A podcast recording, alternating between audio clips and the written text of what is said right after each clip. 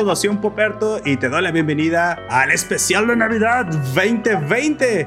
Por fin llegamos, no morimos en el intento y no morimos en el recorrido. Y aunque todavía no se acaba, es muy improbable que no lleguemos a 2021, excepto por los que no lleguen a el 2021. En esta ocasión me acompañan unos invitados muy especiales, los mejores invitados que cualquier podcast de anime o geek podrían desear. Quédate porque habrá sorpresas, anécdotas y recomendaciones. Invita a tu reno favorito porque comenzamos.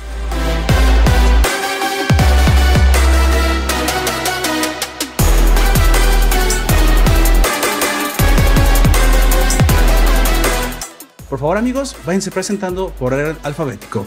Primero tú, el comienza con A. Soy yo. Buenas noches, tardes, días, donde nos estén escuchando. Yo soy Aoya y vamos a hablar de la Navidad. La Navidad, así es. Me sigue, por favor, Caballero Side, preséntese. Aquí, bienvenidos a una nueva emisión. Yo soy Caballero Side. Después de hablar de roquitas, las increíbles rocas del día de ayer, ahora me presento en una colaboración. Que por cierto, Poperto, cambia un poco tu voz cuando estás al aire. No había notado eso. Así Se me sale el demonio. Ahora, la, segunda personalidad de Caballero Side, por favor, preséntate. Muy buenas tengan todos ustedes. Bienvenidos a una edición más de las. Ah, no, no son la fronteriza, ¿verdad? Em, buenas a todos ustedes. Gracias por acompañarnos en esta edición de Nación Poperto o Life Anime Poperto Bo. No sé cómo lo voy a poner esta chingadera, pero eh, estamos aquí para traerles entretenimiento en una tarde de domingo porque no es que no tengamos vidas eh, personales y plenas, ¿verdad? en fin, gracias por acompañarnos. Es un sábado en la noche y no tengo nada que hacer, pero tengo una Coca-Cola, una mi Pepsi y este disco mix de reggaetón, así, póngale. Por favor, ya estás hablando, preséntate. ah, mucho gusto, yo soy Allen Marcel, Cami para los amigos, Cami Samba para todo lo demás. Es mi versión de Cami navideño, con un gorro rojo, con una puntita brillante de estrella, con unos tirantes directamente a unas medias todas sensuales y nada más debajo, póngale. y por último, Navidad gritando. un invitado muy especial que nos va a traer una sorpresa, un regalo muy, muy único, pero eso de eso lo haremos avanzando el podcast. Por favor, invitado de Chile, preséntate. Hola, hola, ¿cómo estamos? Mi nombre es Marcel y soy el creador de Direct Vision. Eso no tiene nada que ver con Navidad esto, pero es una historia muy oscura que yo creo que tiene que ver con Halloween. Pero aquí estamos y yo feliz de estar invitado acá a este super post para estar compartiendo con ustedes algunos diseños, dibujos, y con un regalito que voy a tirar después a. Bueno, y esos son todos los invitados que en esta ocasión están haciendo en este super crossover en la zona de Poperto Bo, supongo. No sé cómo le pondré este crossover después. Ya después lo pienso. ¿Está de Disney Plus? No, no, no, no creo que salgamos por Disney Plus, don, don Cami, menos después de lo que vamos a hablar. Bueno, de las palabras que voy a utilizar. Este es gratis, ¿eh? y menos a Disney Plus. Nos tienen que saltar dinero, ¿eh? No mames. Te suelte dinero, don Marcel, Igual nos compran como Microsoft solía comprar antes a las pequeñas compañías. No quiero morir, no lo hagas, Disney, por favor. Ale, Gush, saludos. Está, ya en el stream dice que llegó justo a tiempo. Pues sí, de hecho nosotros comenzamos tarde, pero eh, es lo mismo lamentablemente estábamos hablando que para los hispanos llegar tarde, llegar a tiempo es una, supongo, una costumbre con la que ya no podemos pelear ni podemos luchar. Bueno, os cité a todos en esta ocasión, hermanos, para eh, sacrificar a la Virgen. Pero como no hay virgen, simplemente hablaremos de las anécdotas y algunas recomendaciones que tengamos para este mensaje navideño. Antes de comenzar, simplemente. somos frikis, al menos uno es virgen. Bueno, eh, fíjate que no me, no me, reconocía como un friki, no lo había aceptado hasta cierto tiempo que mi esposa me dice, a ver, hablas de estos temas, sabes de estos temas, todo lo que dices y lo que haces, oye, eres un friki. Y dije, bueno, un buen día dije... ¿Recién se da cuenta? Un día me di cuenta que sí era un friki, pero creo que, como yo dije alguna vez, mi llegada fue por el cine. Yo era un cinéfilo, un cinéfilo muy, muy asido cuando estaba en la universidad. No era tanto de anime. Es curioso que decir esto. Era más de videojuegos y de cine, pero en algún momento un amigo me mostró un anime. Era como todos los niños, obviamente vi Dragon Ball, vi las guerras mágicas, Ratma y medio, sobre todo cuando salían las waifus de Ratma y medio. Pero. ¿Qué, define? ¿Qué define un friki? O sea, ¿cuál es la línea que define a un Es friki una gran de pregunta. alguien enorme? Es una gran pregunta. ¿Alguien tiene alguna, alguna respuesta satisfactoria a esa pregunta? Y, no, Mira, yo creo que si llegas al punto en que viste JoJo's Hunter x Hunter y otra serie Underground Ichi, yo creo que ya eres friki. Yo Pero creo sí, si, que si nada más has visto eso, yo creo que eso cuenta como ser otaku, güey. Friki sería Yo creo ser, aparte de haber hecho eso, haber jugado varios videojuegos y Sí. aparte. Este, el cine también no cuenta para ser friki. Ah, sobre, ajá, sobre, sobre mucho de, de cine. Es como que la fusión entre los otakus, los gamers, los cinéfilos, no sé, tienes que acumular muchas cosas para que llegar a ser un friki. Tienes como unos elementos, ¿no? Unas gemas güey, que vas coleccionando y ya cuando las completas es. como los exploradores. ya, ya, ya tienes tu chaleco lleno de, de obras diferentes. Sí, o sea, abarca desde cómic. Por eso yo nunca me sentí como miembro de una sola tribu, porque siempre, siempre me gustó tanto los videojuegos como los cómics, como sobre todo te digo el cine. Pero te digo, un día me mostraron un anime, eh, un, un anime de los nuevos en aquel entonces, ah, comillas, comillas. Van a decir qué nuevo, Poperto, pero el que me, re- me retomó el camino del anime fue Death Note. Sí. Hasta ese entonces veía muy esporádicamente anime, muy, muy esporádicamente. Ya, ya mi vida estaba gobernada por otros intereses frikis. Pero vi Death Note y dije, no jodas que el anime es capaz de mostrar esto. Yo estaba en el... ah, es de historias para niños, shonens, algunos shojos, vi Candy Candy, obviamente lamenté la muerte de Anthony. Doraemon. Doraemon, sí, de hecho. Oye, los gatos Ah, samurai, güey. Ah, funny. Gatos que se que entregaban pizza y se disparaban por revólveres. O sea, ¿qué, qué era más cool que eso? güey? No había nada más cool que los gatos samurai. Sin embargo, pues eh, volví al camino y pues bueno, enos aquí. Vírgenes o vírgenes, frikis no frikis, todos son bienvenidos y acogidos en la nación. Y hablando de eso, de ser acogidos en la nación, quiero recordarles que, que si se quieren acoger a la nación, basta con suscribirse a cualquiera de nuestros canales. YouTube, iVoox, Spotify, Anchor, um, BitTorrent, donde sea que nos encuentren y nos pueden dejar sus comentarios. Pornhub, Fíjate que eso no. TikTok no. Primero, primero voy a esperar, voy a resistirme hasta que ya no podamos estar, estar ajenos en TikTok. Así es. Hunter, así póngale. Pero vamos, Oh. ¿qué podríamos subir en TikTok? Nadie quiere ver nuestros rostros, por eso hacemos podcast. Yo estaba a punto de decir algo más. Es el gusto, creo. Pero bueno, es cierto que yo creo que todos nos podemos arreglar para dar una buena presentación, pero como dice Caballero Psycho, Depende Eh, no. poner- Es como esa selfie, ¿no? Que te sacas desde arriba, así, cuando pones el celular. así desde, desde el- casi desde la frente, así, no sé, y, y, y sumí la panza, ¿no? nadie sabe nada mejor que de ángulos y sombras que una gorda sacándose una selfie, dicen por ahí. Póngale. Pero yo, ah, ah, ah, haciendo un, un paréntesis, por favor, le diré que yo creo que eh, el ser friki o ser geek de, de algo es, yo según yo, creo que es sinónimo de fanatismo. O sea que la- en la medida que amas algo mucho, te puedes volver friki de esa cosa. Creo que ese es el límite. Cuando empiezas a amar algo mucho, e- el Sí. amor eh, es, Sí. es la medida de, de, de la locura, así póngale. Un gran fan, ¿no? Un fan no tiene por qué ser alguien eh, exageradamente otaku, ¿no? Eh, de hecho, creo que se usa mal la palabra otaku. Ya sabemos nosotros que ser otaku ser- es ser una persona obsesionada y cualquier obsesión te vuelve de tóxico. la América. Te vuelve de la De la- América. Póngale. No me, no me hagas comenzar a hablar de AMLO. No me- bueno, nos dicen del stream José Luis López, eh, nos dice títulos. Es, ese mame ya me tiene harto, José Luis. Ya me tiene harto. y Alegus dice, y no bañarse es indispensable. Exacto, exacto. Creo que cuando uno se vuelve muy fan de algo, se deja de bañar. Y pues bueno, todos nos gusta oler bien, ¿no? Nos gusta oler limpios.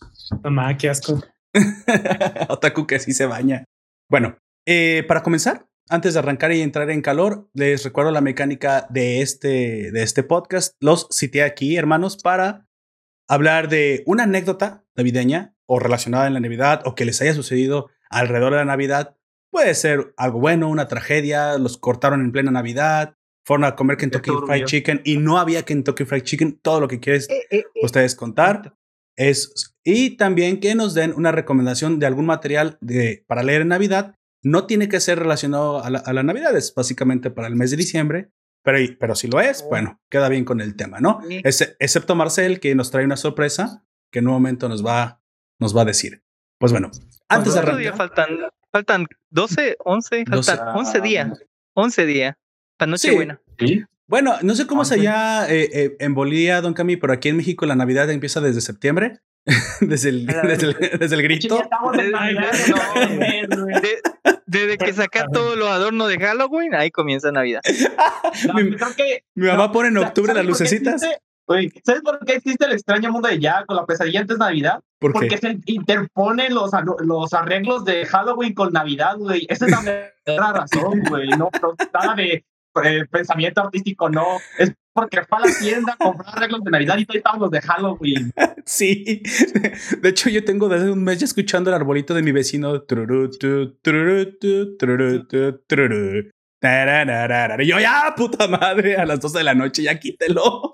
Pero te acostumbras, te acostumbras. Luego suena como ya, como es como un lullaby y ya, ya te duermes con, el- con los soniditos de las, esas luces baratas que compran en el mercado, ¿no? Pero No bueno, creo que te acostumbres, más bien das por hecho de que no puedes hacer nada más para solucionar. Te resigna, güey, como cuando te casas así. Te resigna, mamá. Don Cambio, ¿usted está casado? Nunca me ha revelado esa información. ¿Es sensible o puede Nu- revelarla? Nunca hablamos de cosas. Me- me- en, en mi podcast no hablamos nunca de cosas personales así. No sé por qué. Pero bueno, eso no sería nada o sea, malo, no- ¿no? O sea, casarse yo creo que es un logro para un friki. Así como están No, las cosas hoy en día. No, no sé por qué no, no, no hablamos de cosas personales, pero nunca hablamos. Siempre preguntamos qué es lo último friki que has hecho para demostrar un poco de empatía con la gente y ver, mostrar un poquito de nosotros, pero con son cosas friki que hacemos en la semana. De ahí pueden conocer un poco de lo que hacemos, pero nunca dedicamos una parte entera a lo que hacemos. No sé por qué. ¿Usted por qué cree que es eso, don Poperto? Mm, creo que lo personal se puede compartir siempre y cuando tengas algo que decir. Sí, lo Ah, personal bien es. Lo personal dicen que lo personal es político y lo político es personal. Es algo parecido. Supongo que lo friki es personal y lo personal es friki. Sa- sale para parafraseando a no sé quién dijo eso, pero No sé igual- quién. no, no sé quién lo dijo, pero Alguien que El güey de la esquina, así estaba acá, estaba recitando eso. Póngale. Alguien en Facebook. igual fue Platón. Ya sabes que de repente esas frases políticas vienen de hace como dos mil años y tal vez fue Platón, o Aristóteles o Sócrates o, o Aristeo de Tumuchingo. Bueno, antes de comenzar, como siempre les hago una pregunta eh, relacionada a la época, no suele ser personal, pero me gustaría que antes de arrancar cada uno me dijera cuál ha sido uno de los mejores obsequios, algo bonito, algo que sí está relacionado a la Navidad, que les han dado en estas épocas. Obviamente puede ser de cuando eran niños, hace poquito, lo que ustedes decidan o, o el que ustedes consideren uno de los mejores obsequios, pero todavía se regalaban obsequios que han recibido en esas épocas. Los voy a, no- a nombrar como me parece en una lista para que no haya eh, confusión. Por favor, amigo Aujak, usted comience. Dígame, ¿qué, qué- ¿cuál ha sido su mejor Navidad. obsequio? Pues sí, en la Navidad, exactamente. Si te lo dieron en tu cumpleaños y tú naciste en Navidad, pues bueno, supongo que es el mismo.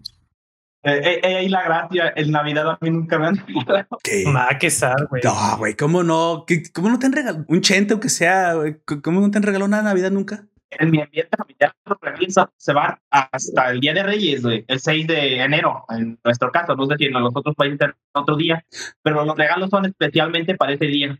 ¿Y los puede... Si, ni si un intercambio los trae, eh, ¿Que tú Reyes. recuerdes? No. Bueno, intercambios. eh, la una vez que tú me regalaste un peluche de que, que tú estabas, creo, y tú fuiste quien me regaló al Bulbasaur, creo. Eso podría ser algo, pero que yo recuerde así navideño, no, solamente esta, y Vaya. fue porque fue pues, un intercambio. Pero por lo general, los regalos en mi familia se dan hasta el Día de Reyes. Si son juguetes, fueron los Reyes Magos, y si es ropa, te los trajo el niño Dios. Así Ay, quisiera decir que no te creo, pero sí tienes una. Tu vida es una tragicomedia, eso ya lo habíamos discutido a largo y tendido. Bueno, ya después de la triste historia de, de, de Aoyak, por favor, Caballero Side, dígame cuál ha sido uno de los mejores obsequios que ha recibido en estas fechas. A ver, uf, pues para mi suerte yo sí que he tenido buenos recuerdos con la Navidad, pero diría que ¿a alguno de ustedes le suena la marca de juguetes Matchbox Mega Rig? Sí, claro, claro, No, Matchbox. carritos. ¿no? ¿Qué carajo Sí, sí, es eso? Marino Son Polar. carritos como los Hot Wheels, digamos. Digamos que sí, pero estos se podían armar y ensamblar, digamos, en distintos eh, carritos. Podías unirlos o podías eh, ensamblarlos todos en una sola máquina enorme. Por así decirlo, ¿vale? Sí.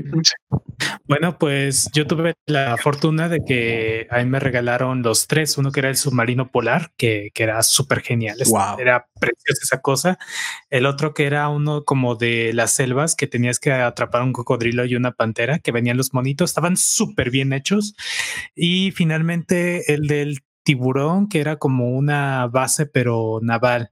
Y la historia triste es como los perdí. A ver, ¿qué, qué- fue lo que les pasó? Bueno, bueno, bueno. Eh, en esas veces en las cuales es Navidad y tienes que visitar a tu familia, eh, digamos que se me ocurrió llevarme el del tiburón, este que de hecho nunca pude jugar chido. Me lo llevé y se me olvidó en la otra casa y cuando me decían, sí, sí, luego te lo paso, luego te lo paso, nunca me lo pasaron y nunca pude jugar bien con ese de los tres me- Matchbox Mega Rig. Ese nunca lo pude disfrutar. Vaya, qué triste. Oye, lo estoy viendo en este momento. Está, está muy padre. ¿eh? ¿Qué, año- qué año- años tenías cuando te arreglaron esto? como nueve o siete años, más o menos como 21. Está muy padre. No, Está muy yo padre. cuando Sí. tenía siete años. Wow, sí. De hecho, pues te fue mucho mejor que a mí. A mí nunca me regalaron nada de este, de este envergadura. Se ve caro, así que bueno, ya te imaginarás. Pero bueno, todavía no llegó a mí. Es adulto, Poperto, se lo puede comprar, puede darse ese gusto. Ya pueden. No, ya pa, como dicen, ya pa' qué. Ya, ya, ya, a esas alturas, ya para qué. sería más, me, da- me daría más, sería más tristeza para mí. Dije, ah, ya para qué lo tengo. Bueno, de hecho, un ya para qué eh, o ya para qué ahorita, si después de tanto tiempo no pasó, es algo que diré en mi recomendación, porque es una película que ustedes han de conocer, les voy adelantando, muy viejita y me sorprendió lo parecido que es Charlie Sheen a su papá, Martin Sheen. Si tú no supieras, si tú fueras un millennial de entre- probablemente entre 15 y 20 años, muy probablemente creerías, dirías, ah, mira, es el de Two and a Half Men, de tan idénticos que son el padre de Charlie Sheen, que es el protagonista precisamente de esta película. Entonces ya se imaginarán lo, lo viejita que es la, la recomendación que voy a dar. Pero bueno, todavía no llegamos ahí. Pasamos al siguiente, eh, al Life Anime Bo. Allen, por favor, Don Cami, dígame, ¿cuál ha sido uno de los Psycho, ¿no mejores obsequios? Ah, Psycho ya. Psycho, no, no. Sa- no, lo que pasa es que en la lista, ¿cómo va? Es Side 2. Yo. te manda el Puberto. Psycho. Lo que pasa es que Te tengo una manda. lista. Me toque, me toque. Ah. Es como me aparecen conectados en Discord. Si no, voy a perder el hilo de quién iba y pues. Dele duro. Mire, ¿qué he pensado desde las cosas de- antiguas de, de, de cantarle al, al árbol, de hacer villancicos, de estar todos los primos? Porque allá en una casa como que habían cinco familias y venían los otros primos más y se hacían chingo así de bollo y de, de comida y de fiestas y de niños así, así, pero, regalo, ninguno. ¿En serio? O sea, o sea, más bien usted lo que sucedió fue que tenía muchas reuniones, eran más las fiestas, Cuando Pero- era pequeño. pero no obsequios tal cual como productos de juguetes anglosajones, imperialistas gringos que todo mundo, que todo niño disfruta, obviamente. Y así también Nada. contamos el Día de Reyes, pues el, el conejo que una vez publiqué en el grupo, el Roger Rabbit, se podría decir que ese, ese fue el, el regalo que más me ha gustado que me dieron en el Día de Reyes, porque es un Roger Rabbit de tamaño, este, ¿cómo se llama? Natural, que como si fuera el conejo real. Si existiera, sería de ese tamaño. Pero, pues, sí, a mí también me pasaba, a mí también me pasaba eso que dice este Cami, que en Navidad pues no hay, no son regalos, eso ya es hasta de Reyes, pero sí es una reunión que vienen los primos que su casa está a seis horas de de donde está, se está haciendo la reunión y te junta, y te junta mucha gente hasta que hay mucho ruido en todos lados y no hay ningún lugar en el que haya en el que no haya ruido y es a comer y todo eso y el recalentado que dura hasta febrero. Claro, una- Sí, eso, las fiestas ya- hispanas. O sea, ya ¿no? ni es, ya ni es historia triste, pues ya ni siquiera es historia. Así, eh, pero estábamos bien así. Vivíamos siempre en familia, siempre el amor familiar así de madre y padre. Era lo que más animaba esta fiesta. eh, Así. Bueno, suena, suena que no hubo, no hubo dinero, pero hubo mucho amor. Es pe- perfecto. Eso es lo importante. De eso se trata la Navidad. No se trata del consumismo, pero bueno, y el consumismo alegra bastante la Navidad también, pero no se trata de, de que solo sea lo único. O sea, bueno, ¿Otra pregunta o al siguiente? al siguiente, al siguiente para darle un poquito de velocidad, porque como Marcel tiene que irse, en un rato más nos va a dar primero su recomendación, que es de lo que nos va a hablar de su obra Dirk, se lo voy adelantando, pero ahorita que terminemos la pregunta. En, en el orden sigo yo, eh, para rápido, lo que, me, lo que mejor me han regalado, lo que más me ha gustado es, eh, a mí nunca me dieron el regalo que yo quería, siempre fueron cosas como en la casa mis papás elegían lo que más o menos se parecía a lo que yo pedía. Mm, Yo pedía cosas muy caras muy probablemente, pedía cosas que veían en televisión como todo niño y siempre me llegaba la versión de la... daban el Polystation, como Eh, dicen en el chat. Exactamente, me llegaba un Polystation, pero... Ahora que, ahora que dijo don, don Poperto, me acuerdo que en el Ajá. podcast de los Resident, la única anécdota que puedo decir, así póngale. Ahora me acuerdo que en el podcast de los Resident hablaron sobre el Piccolo rosado. ¿Sabe la anécdota del Piccolo rosado, don No, el, el- ¿cuál es el los rosados? Había un chico que pidió ahí del, del, del podcast de los Resident que murió hace años, murió ¿no? hace. eh, pero eh, pidió un Piccolo, así le fueron a comprar un Piccolo al mercado y le compraron un Piccolo rosado. don. La cara del niño al, al ver al Piccolo, no verde sino rosado, todavía sigue retumbando en mi cabeza, así, póngale. Es que estaba combinado... Esa es mi anécdota. sí. Se, se había fusionado con Majin Buu. Yo creo que eso es lo que había pasado. Por el niño no sabía. Ah, a mí me tocó que me, que me regalaran, ya cuando por fin mis papás adivinaron qué es lo que quería, me regalaron unos Legos, pero de marca original, porque una Navidad anterior, no me acuerdo si tenía 8 o 9 años, me habían regalado una barca pirata, no, no sé cuál era, sinceramente, pero era tan mala, tan mala, que los bloques no se quedaban pegados. Y me acuerdo que trataba de construir cosas y se caían y se caían y se caían. Y como buen niño fúrico mexicano, fui y quemé parte de esos legos porque estaba tan enojado que los aventé en una fogata. No me enorgullezco. Pero no fue un Piccolo gay. No, No, no fue un Piccolo gay. No, ese era como Majin Buu. Entonces mis papás me vieron tan enojado que para la siguiente Navidad sí me regalaron los Legos que hasta el día de hoy conservo. Hasta, hasta hoy los de la mitad muy probablemente los perdió mi hermana porque se los presté. Pero fue, no creo que lo, no creo que el regalo haya sido tan bueno. Creo que fue por fin el, día- el día que me hicieron caso y me regalaban lo que yo quería. Eh, eh, es curioso porque me preguntaba Kabira, soy ¿por qué no te los compras ahora que puedes hacerlo? Creo que parte de cuando eres niño es la ilusión. No sabes el costo de las cosas que pides. Y muy probablemente a veces pides cosas demasiado caras y obviamente eso está mal. No te lo pueden regalar y tus papás los pones en una situación difícil. Pero hay veces que ni siquiera es que, no, que estén caras o inaccesibles para tu familia. Es que hay veces que los papás simplemente no le dan suficiente importancia a lo que tú quieres o no te escuchan. O como niños a veces no nos, podemos, no nos sabemos explicar, ¿no? Ese es, es parte de, también del problema. Un Sin niño embargo- no sabe lo que quiere hasta No que sabes lo que quieres. Pero yo Sí, recuerdo eso que cuando vi esos Legos, eh, por fin dije, es que aparte son, son la marca que yo pedí y si se quedaban, se quedaban pegaditos, o sea, se ve luego, luego que eran los originales. Fue uno de los mejores regalos. Para eso está el pegamento así. Y muy probablemente me regalaron cosas más caras, pero yo de mal agradecido no los recuerdo porque no es, no es exactamente lo que yo quería. Entonces fue un regalo muy bonito y hasta el día de hoy tengo parte de los Legos que me dieron cuando tenía 8 o 9 años. Y muy probablemente se los voy a, a regalar a un niño ahora que estoy haciendo limpieza en mi casa y sacando cosas que parezco acumulador de los que piden ayuda en, en el Discovery Home and Health. Ya tengo que sacar muchas cosas. vez De... el niño. Sí. Por favor, Marcel, díganos usted ahora cuál ha sido los mejores obsequios que ha recibido en Navidad. Mira, yo cuando estaba baby, baby, por ahí por los 80, recibí un regalo imperialista, ¿ya?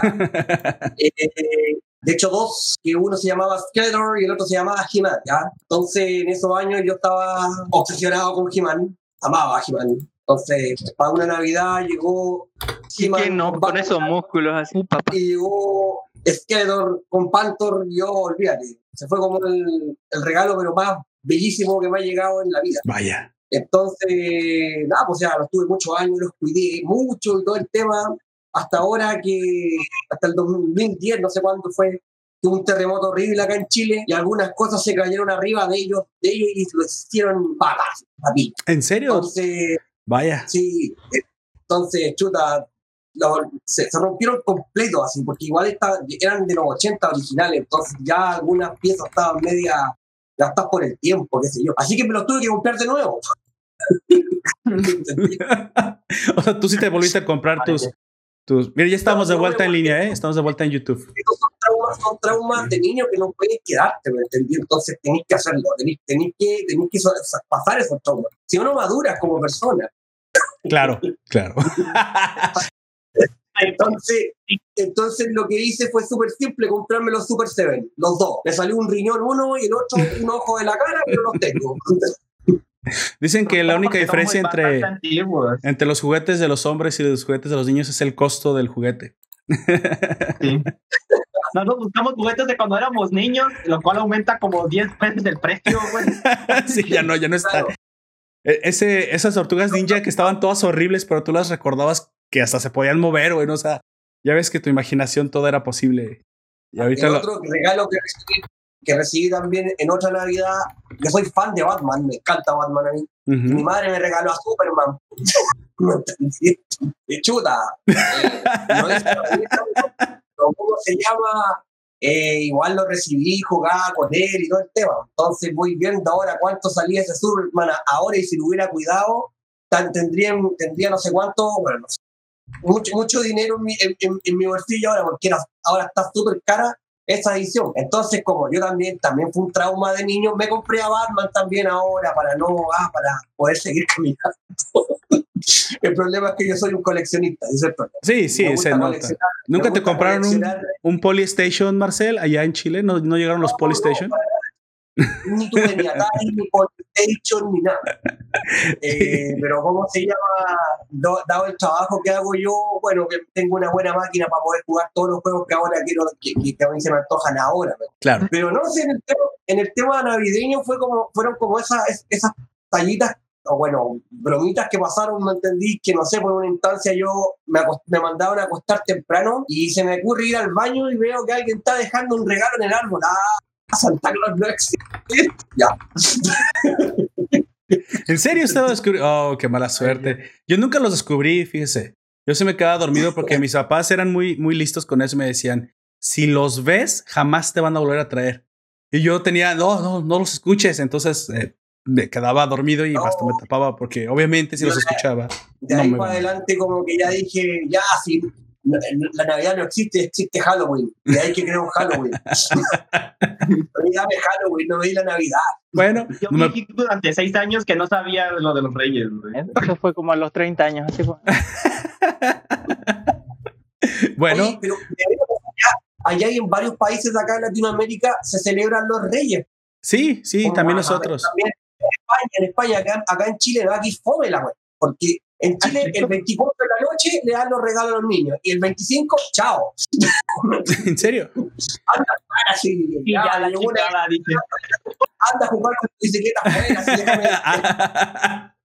Ya déjame tomar el coche con un chingo de alcohol, dice el papá. Claro, no. Entonces, el 25 son todos los que todos los papás salen con los niños con las bicicletas o con los Avengers o con todos esos monos ahí por haber, me entendía las plazas. Pero el 24 en la noche, pero yo prefiero el año nuevo, viejo, porque ahí, chuta, ahí es bueno el año nuevo. Ahí sí que sí. Bueno, eh, sí, aquí también nosotros tenemos esa, esa tradición de que los niños el día 6, Mm.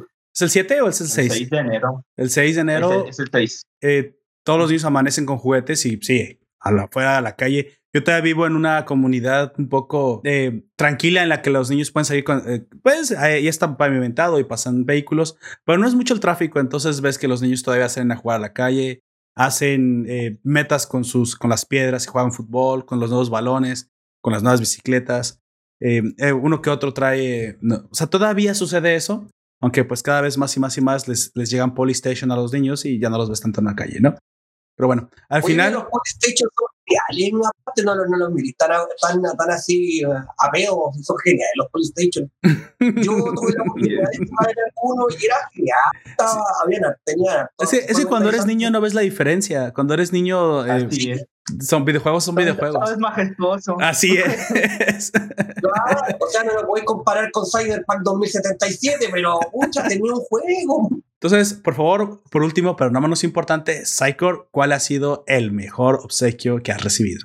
Ah, el mejor obsequio que he recibido, vaya. Sí me escuchan, ¿verdad? Sí, sí, claro. Sí. Sí, sí, Ah, sí, vale, sí. perfecto. Eh, es que estaba rememorando y la verdad es que no sé si es porque soy el primogénito, pero como que a mí sí me dieron regalos chidos, ¿vale? O sea, Said solo creo que dieron. Así es. Eh, Said, no se oye tu micrófono, te estaba diciendo de hace rato, pero no me escuchas. En fin. Eh, eh, Ala.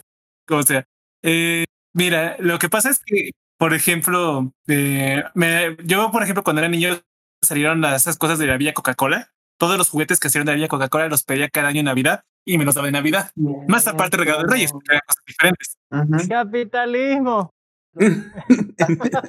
Ah, vaya, entonces eh, sí, sí, sí, tuvimos infancias muy diferentes. Ahora que lo pienso. No, no, no, es que yo sí era como de que yo quiero esto y pues no, eso no es. Y hasta me aseguraba, mira, es esto. Le decía, eh, porque creo que uno solo un año no me trajeron que yo les pedí. Dije, no, yo no pedí ropa de esto, yo quiero esto. Y les daba la foto. Es esto, no me traiga nada. Y así me lo traía. Era- Yo creo que eres como, como Dewey. Todavía, güey. ¿Has visto Malcolm en el medio? El que Dewey Obviamente. pide, pide un peluche a sus papás y él en su mente está siendo un niño bastante articulado. Dice, por, fa- por favor, padres, cómprenme este muñeco, ya que creo que me he portado bien y lo merezco. Pero en la realidad lo que, lo que está sucediendo es que está tirado en el suelo haciendo un berrinche. Eh, mira, no recuerdo si es esto, pero en ese tiempo, como yo era primogénito, mi papá tuvo una infancia así como de, ya sabes, del antiguo. Si yo hacía un berrinche, me de, a mí sí me daban mis chingadazos, ¿no? Entonces, si Co- lo llegué confirmo. a hacer, lo dejé de hacer. bueno, eso, costumbre. Al menos bueno, todos tuvimos una, una infancia en la que recibimos, eh, bueno, excepto Cami, pero es porque es de Bolivia. Pero todos los, los demás recibimos regalos capitalistas gringos que nos hicieron felices, pero creo que no, no, no fue el regalo, fue el hecho de la magia, ¿no? Yo me acordaba que, eh, aunque yo era un niño un poco lógico cuando estaba chico, siempre tuve esta facilidad para, para la escuela, no me cuadraba. Sinceramente no me cuadraba. En algún momento incluso, te, eh, ¿recuerdas, Jack, que te comenté mi experiencia en el, en, la- en el catequismo? Casi me vetan porque preguntaba demasiadas cosas. Hasta que un día la catequista me dijo, ya, todo es un misterio, deja de preguntar. A mí no me cuadraba que había tres dioses en uno, pero no es me... porque vengo Tan Exactamente. comprimido, es tan comprimido. Entonces lo de los Reyes Magos tampoco me cuadraba porque dije, entonces, ¿por qué venden regalos? Los Reyes Magos que no son mágicos no necesitan dinero. Pero ya es inconsistencias de la, de la infancia hasta que, pues bueno, a los como los 11, 12 años, unos eh, amigos, bueno, amigos, comillas, comillas, compañeros de la primaria, super maleados, me fueron y me rompieron la fantasía. Esos, esos tipos muy probablemente embarazaron a, a la, a la novia a los 13 y ya se tuvieron que casar, pero A la verga. yo creo que sí. Así acaban esos maleados que van y le rompen a los niños las ilusiones. Bien, bien, bien, bien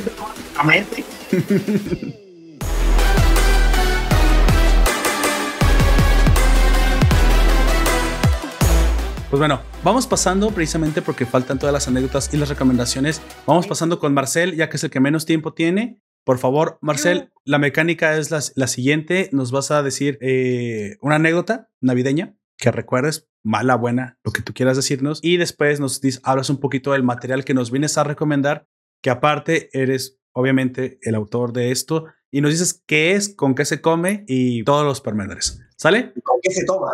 Y con, y con qué se toma. Así es.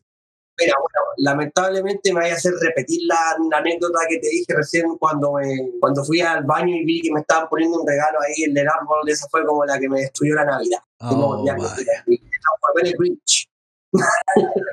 Pero, ¿cuántos años tenías? ¿Estabas muy chico? O sea, en tu cabeza. Es que luego cuando eres un niño, te, te- Tendría como años, seis años. pero a lo mejor le pudiste haber preguntado, oye, ¿y ese regalo? Ah, es que me lo, me lo entregaron a mí para que lo pusiera aquí los Reyes Magos, no sé, una cosa así. Me dijeron eso, pero el problema es que de chico yo era como muy Perspicaz. inteligente y, y suspicaz, entonces dije, esto no existe, y Mm. esto se acabó.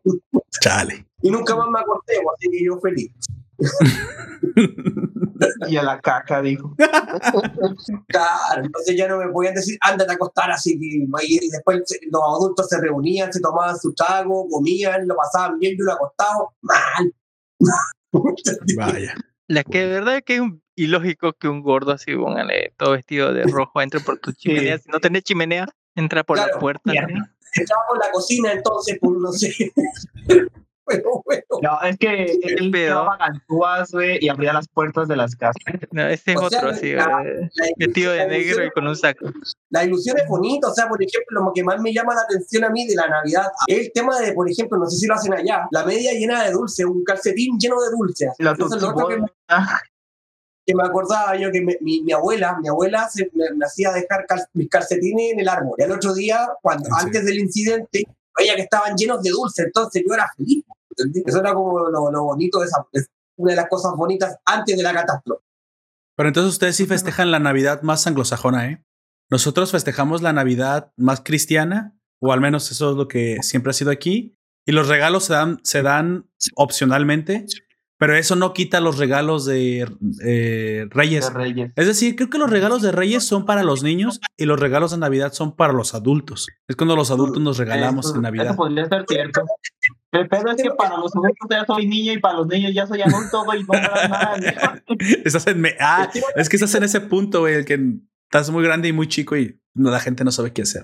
el tema navideño aquí en Chile es como, yo por mi, o sea, no es que no me guste la Navidad, me, me gusta el tema, eh, lo encuentro súper lindo, pero resulta Que en este hemisferio no nieva. No nieva de este, No, de este lado del hemisferio. a- Aquí, por ejemplo, donde hace un calor horrible porque estamos en verano, ¿me entendí? Entonces, olvídate. Bueno, eh, no nieva, güey. Ah, no, no, no aquí a la, a la altura del centro de México, no, pero en el no- norte de México ya, ya neva, ¿eh? En el más norte sí. En el norte sí. Aquí se ve mucho el tema consumista. Mucha gente en la calle llena de cuestiones, comprando, comprando, comprando. Y al otro día, no, no es como una. se- igual se ven casas, por ejemplo, llenas de luces, que hay, hay eh, vecindarios que compiten la casa con más iluminada, no sé, ¿me entendí? Parecen discotecas, pero no, no sé. Aquí el, el te- el tema navideño es más, como digo, orientado a familias grandes, ¿me entendí? No todos la celebramos, ¿me explico? Ujú, ujú. Claro, bueno, sí, sí, sí. Aquí, bueno, lo tradicional, digo, es, es cristiano y normalmente eh, va, va de la mano con el arranque de, por ejemplo, ayer tuvimos la posada. No me juzguen, el, ya el COVID tiene, ya no, si nos va a matar, que nos mate. El, el 12 arrancamos la, la primera posada del Día de la Virgen. Aquí, bueno, la Virgen María, la para nosotros es, está transfigurada, está, digamos, convertida en la Virgen de Guadalupe. Aquí la vemos Sí, la, la vemos morena, aunque bueno, es la misma, pero no le decimos ni siquiera María, le decimos Guadalupe. Y de hecho, para los compañeros de la zona fronteriza, ellos lo deben de, de vivir mucho más cerca que nosotros, ya que pues allá, allá está, existe la Basílica de Guadalupe. Y aquí Ajá. donde nosotros estamos, también se vive muy de cerca, porque bueno, centro de México, centro sur es muy, muy religioso. Entonces nosotros arrancamos ayer con, con el Día de la Virgen de Guadalupe y nosotros tenemos un, digamos, un, un periodo en el cual sabemos que van a arrancar fiestas hasta el Día de Reyes. Entonces decimos que arrancamos el maratón Guadalupe Reyes, donde es posible cada día tener una fiesta y una borrachera sin parar hasta el día 6. Sí. Ah, genial. Genial, no, Del acá en 12 Chile al es súper- 6. De, de hecho, si me escuchan un poco ronco es porque ayer tuvimos mucho, mucho alcohol y... Bueno, sí, yo estuve gritando mucho, ¿eh? La única, la fiesta larga, grande- la única fiesta grande y larga que hay es para el aniversario de, para, para, para el 18 de septiembre, que es el aniversario de la independencia de Chile. Una semana, compadres borrachos. Y mucho, mucho, mucho, mucho alcohol. Sí, sí me lo comentó Don Comics eso. Casi un mes el Guadalupe Reyes. Es casi un mes. Días, no es un mes entero. Yo me- es- es- hay amigos que eh, yo, cuando éramos más chicos, de repente veíamos que a- algunos amigos de mi papá o algunos primos se perdían y no volvían y no venían hasta después del 6. ¿Qué les habrá pasado? Y esto de este vato. Se van por los Don cigarros. Roberto, Así es. Bueno, Roberto. Marcel, entonces ahora, por favor, háblanos acerca, ahora sí, de la sorpresa que nos tienes, de esa obra que, que has arrancado y que, bueno, es un proyecto que parece ser, le has puesto todo el corazón. No podría dudar para nada de la pasión que le has, le has infundido a, a esta obra. Háblanos un poquito de qué, qué nos traes y tú, mejor la voz, de tu propia voz, explícanos de qué se trata. Una pitufi sorpresa. eh, Dirk se llama la obra. Dirk es un personaje, no sé si lo puedes compartir en pantalla para que más o menos lo conozcan primero. Ya, ya lo hice, ya lo compartí. Este chico que está aquí, con los ojos rojos, se llama Dirk, ya que está sentado ahí. Este, este, este personaje más o menos tiene una historia bien, bien oscura. O sea, la, la obra mía se llama Dirk, pero en realidad él no es el personaje principal. Pero ¿cómo se llama? Eh, Vaya. una- dime, No, es que me parece raro que no, es que no es el principal. Pues.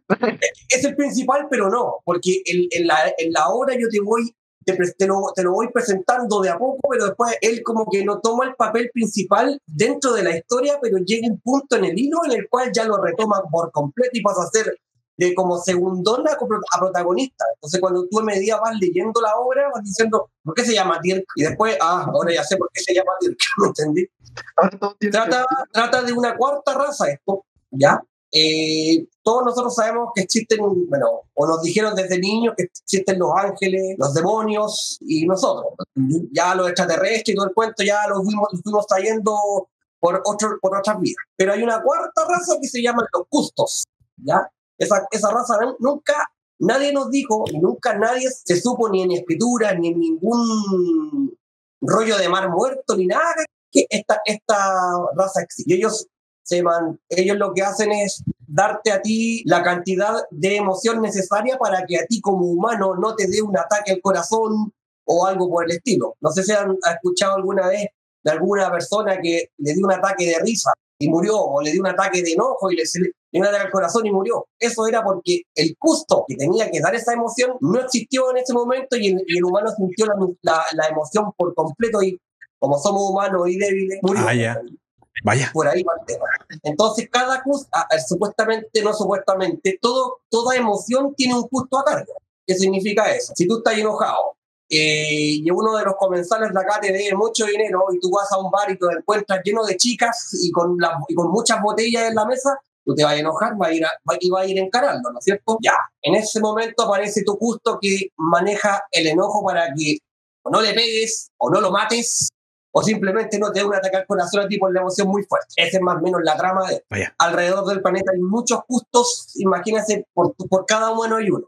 Entonces, en el cielo se gestó toda una raza completa. Lo Y- Quiero y preguntar yo, cada- ¿es uno por cada emoción para cada humano o, com- o es uno por humano y ya?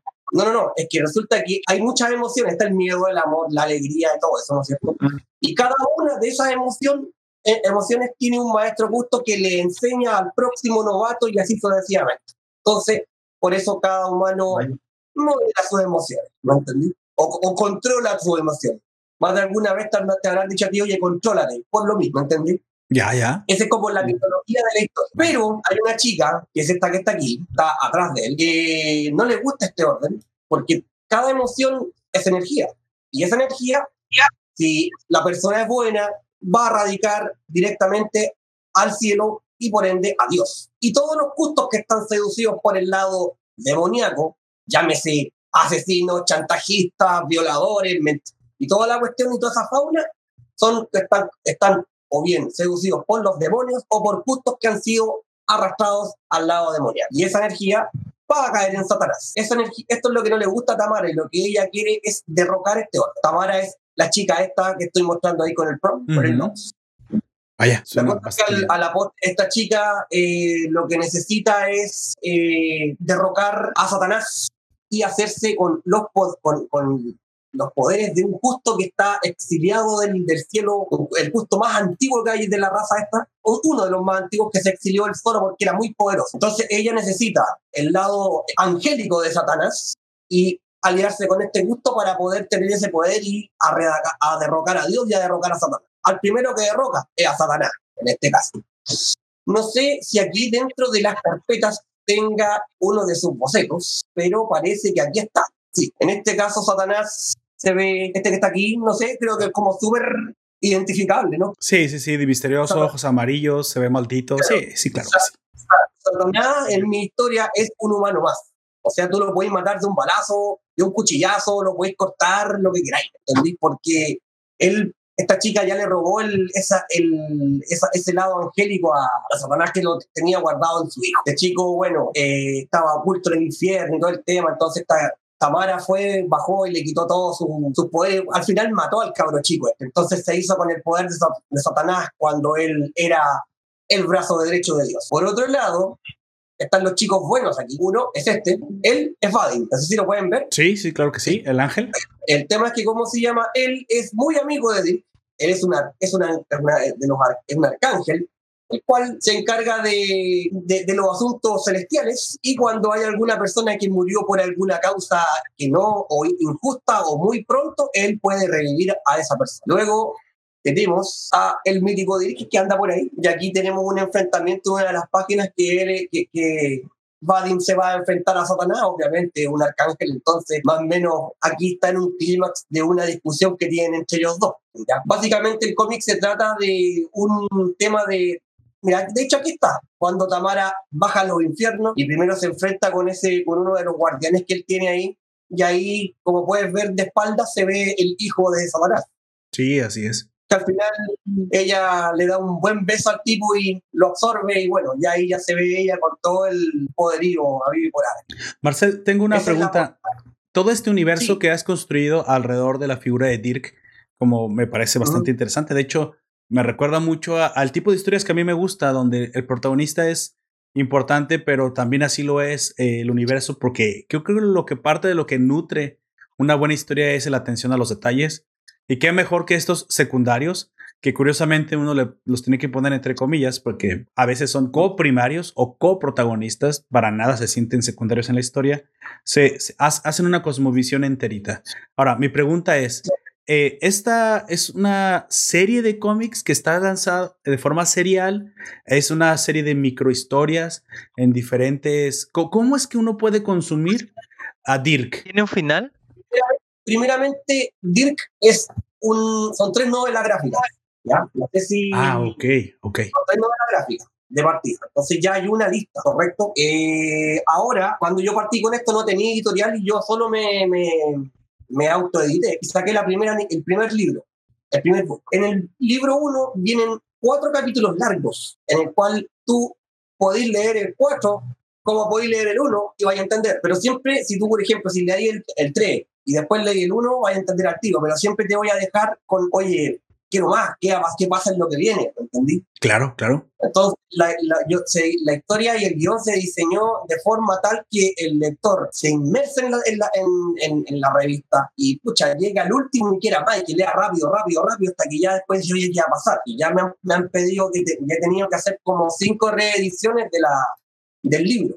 ¿Entendí? Sí, claro. Y Entonces no es, es, es continua, pero expandes, en, me imagino que en cada novela expandes el universo. Y aunque es importante que, que lo consumas de forma cronológica, podrías no hacerlo. Sin embargo, me imagino que tú recomiendas que se consuma de forma cronológica, pues para que no te pierdas que- de ciertos detalles, Claro, ¿no? Exacto, o sea, no es como un capítulo de animación japonesa, ponte tú, que es una historia, un hilo conductor, pero al, al, al protagonista le pasan distintas, ta- distintas cosas en, en, en la historia. En este caso, lo que vamos a hacer ahora con la editorial nueva, que vamos a, que vamos a publicar ahora, vamos a partir acá en Chile y después nos vamos a España. Y no Sí. sé si por allá, por México, habrá alguna gente que quiera, que quiera encargarse de, de, de repartirlo por allá, pero bueno. La cosa, es que, ¿cómo se llama? Eh, vamos a empezar a sacar de tres capítulos, ¿ya? Eh, vamos a sacar la primera novela de tres capítulos, después otra de tres capítulos más, porque Drake tiene seis capítulos, pero de larga duración. En el sexto capítulo ya termina, termina esta temporada, ¿entendés? Sí, porque sí, paralelamente a los hechos que, que, pasaron, que, que pasaban en estos tres libros, estaban pasando otras cosas más dentro- con otros personajes dentro de la misma dimensión de, de Drake. ¿Me explico? Nos preguntó precisamente aquí Cami, eh, no sé si lo escuchaste, preguntaba si esta historia estaba, tenía final o tienes programado algún final en algún momento. Este, las primeras tres novelas tienen un final, ya tienen, tienen el, sa- saca- sacaba como la, la primera temporada del Dirk, digámoslo así. No es que sea un No final fue la historia que empezaste por cada una, pues, ¿no? Así. ¿Cómo? Que cada historia en cada tomo, por así decirlo, está cerrada y. y, y O sea, son autoconclusivas. Ajá. Claro, claro, o sea, cada, cada capítulo te, te- te empieza a llevar, a llevar, a llevar hasta que llegáis al final del book 1, que son cuatro capítulos en el, en el libro 1. Entonces tú Ujú. llegáis al final del capítulo, claro, hay una autoconclusión, pero ahí yo tengo, te dejo o un final abierto o no. O sea, eso va, a de- va a depender de tu, de, de tu modo de entender. ¿Entendí? Puede ser que esta historia es como súper abierta. No tiene final, pero sí. Eh, Dirk es el protagonista, pero no. ¿Me entendí? Entonces la historia es como súper loable. Te voy llevando, te, te- te hago subir, después te hago bajar, a, a bajar al infierno, después te pongo en un nivel medio y así sucesivamente. Entonces te vas atrapando a medida que vais leyendo. Esa es como la idea. Ya, ya, o sea, el, el universo puede contar más historias, no así eh, cada historia va a ser eterna. De- de- o sea, es, una, es un recurso narrativo para que no desechemos un universo construido. Me parece que, que podemos referirnos a cosas muy, muy actuales como Star Trek. ¿Te parece? Vamos a hacer la analogía del argumento. Es que Star Trek es el- la misma Tierra, el mismo planeta, el mismo universo. Sin embargo, si tú ves nueva generación, tú ves original o ves la nueva Discovery, aunque tienen elementos conectados porque obviamente se manejan en el mismo universo y, y cronológicamente se ubican en diferentes tiempos, esas tres que yo acabo de decir, bien podrías verlas cada una por, di- por, eh, por separado y no Por saber absoluta- absolutamente nada. ¿eh? Aquí lo que, te, lo que te da eh, la habilidad o te da la- el recurso, el universo tan rico que has construido, es que te permite construir buenas historias sin tener que desechar a lo mejor la base, ¿no? Ese, ese es el eh, La idea de. La multihistorias en un solo universo. Básicamente. La idea, la idea central, nosotros acá no hablamos de universo porque como está el universo DC Comics o el universo Marvel, que es como el más que ocupa ese término, nosotros hablamos de la dimensión Dirk. Sí, la realidad, eh, sí, so- solo lo utilicé como tú dis- bien dices, como un recurso nada más para ponerle una etiqueta. A lo que me refiero es que tu realidad que has construido, no, va, no vamos a desecharla de buenas a primeras. no, al contrario, No, la podemos explotar más y expandir más. Que a veces es lo que el, el- lector quiere, ¿no? ¿no? No quiere que se, se acabe y ya y todo lo que construiste. Oye, pues había muchas cosas que me dejaste eh, abiertas que a lo mejor, como yo ya me hice fan de la obra, quiero conocer más, ¿no? Señor Los Anillos, sí, fueron tres libros, pero ¿qué te parece si te cuento lo que pasó cuando perdieron su hogar los enanos? Y ahí tenemos, ¿no? Lo smog. O sea, algo así me refiero, es el, la misma realidad que nos permite es explotarla. esa es como la, esa es la idea central de esta historia. O sea, porque mientras están acon- acon- a- pasando los acontecimientos que estoy mostrando en pantalla, ¿me entendí? Sí. Eh, está paralelamente hay otra, hay otra persona, hay otro ente que, que, que baja del cielo y que neces- porque diré que en algún punto van a necesitar un- una, una ayuda, ¿me entendí? Entonces, eso yo no lo, yo lo voy a contar cuando termine esta obra paralelamente con otro cómic, ¿me entendí? Entonces, Sí, claro. ahí claro, voy voy, voy enriqueciendo el tema. Además que la, aparte, por otro lado, por otro lado, y es muy importante, eh, Dirk tiene soundtrack, tiene dos discos en Spotify y viene un tercero, ya. En estos instantes se está, se está, están, están grabando, los- se está grabando el tema de la música, todo lo que es eh, las letras de la canción y todo. el- Déjame hacerte una, una Ah. pregunta un poquito ya más importante. El- la, la historia me parece fenomenal y creo que la mayoría de las personas que gusten de la fantasía oscura deberían darse una vuelta. Sin embargo, esto es más importante todavía aquí. A lo mejor los, los que estamos aquí, a muchos nos interesa este tema y a muchos que nos escuchan les llega a interesar. ¿Qué, qué dificultades o, o, digamos a qué te enfrentas cuando quieres vivir de tu creatividad? Porque obviamente no, nadie come, nadie come aire, no to- el hombre no vive de amor y a veces monetizar. No, no te estoy preguntando exactamente números, mejor, más bien te estoy preguntando cómo es que sorteas la barrera de la monetización cuando sabes que eres un creativo, eh, sabes que es a lo que te quieres dedicar, sabes que tu producto es bueno y va a gustar, o al menos sabes a qué nicho va dirigido, pero obviamente es difícil, es difícil el, el tema de los dineros. Y luego porque en Hispanoamérica y los que están aquí no me dejarán mentir, estamos muy acostumbrados a que todo lo queremos gratis y por nada queremos pagar. Eso es una mala, mala cultura y, y estoy seguro que está cambiando. Pero parte de, de esto es así, ¿no? Que estamos un poco peleados con el dinero, pero no sabemos cómo atraerlo.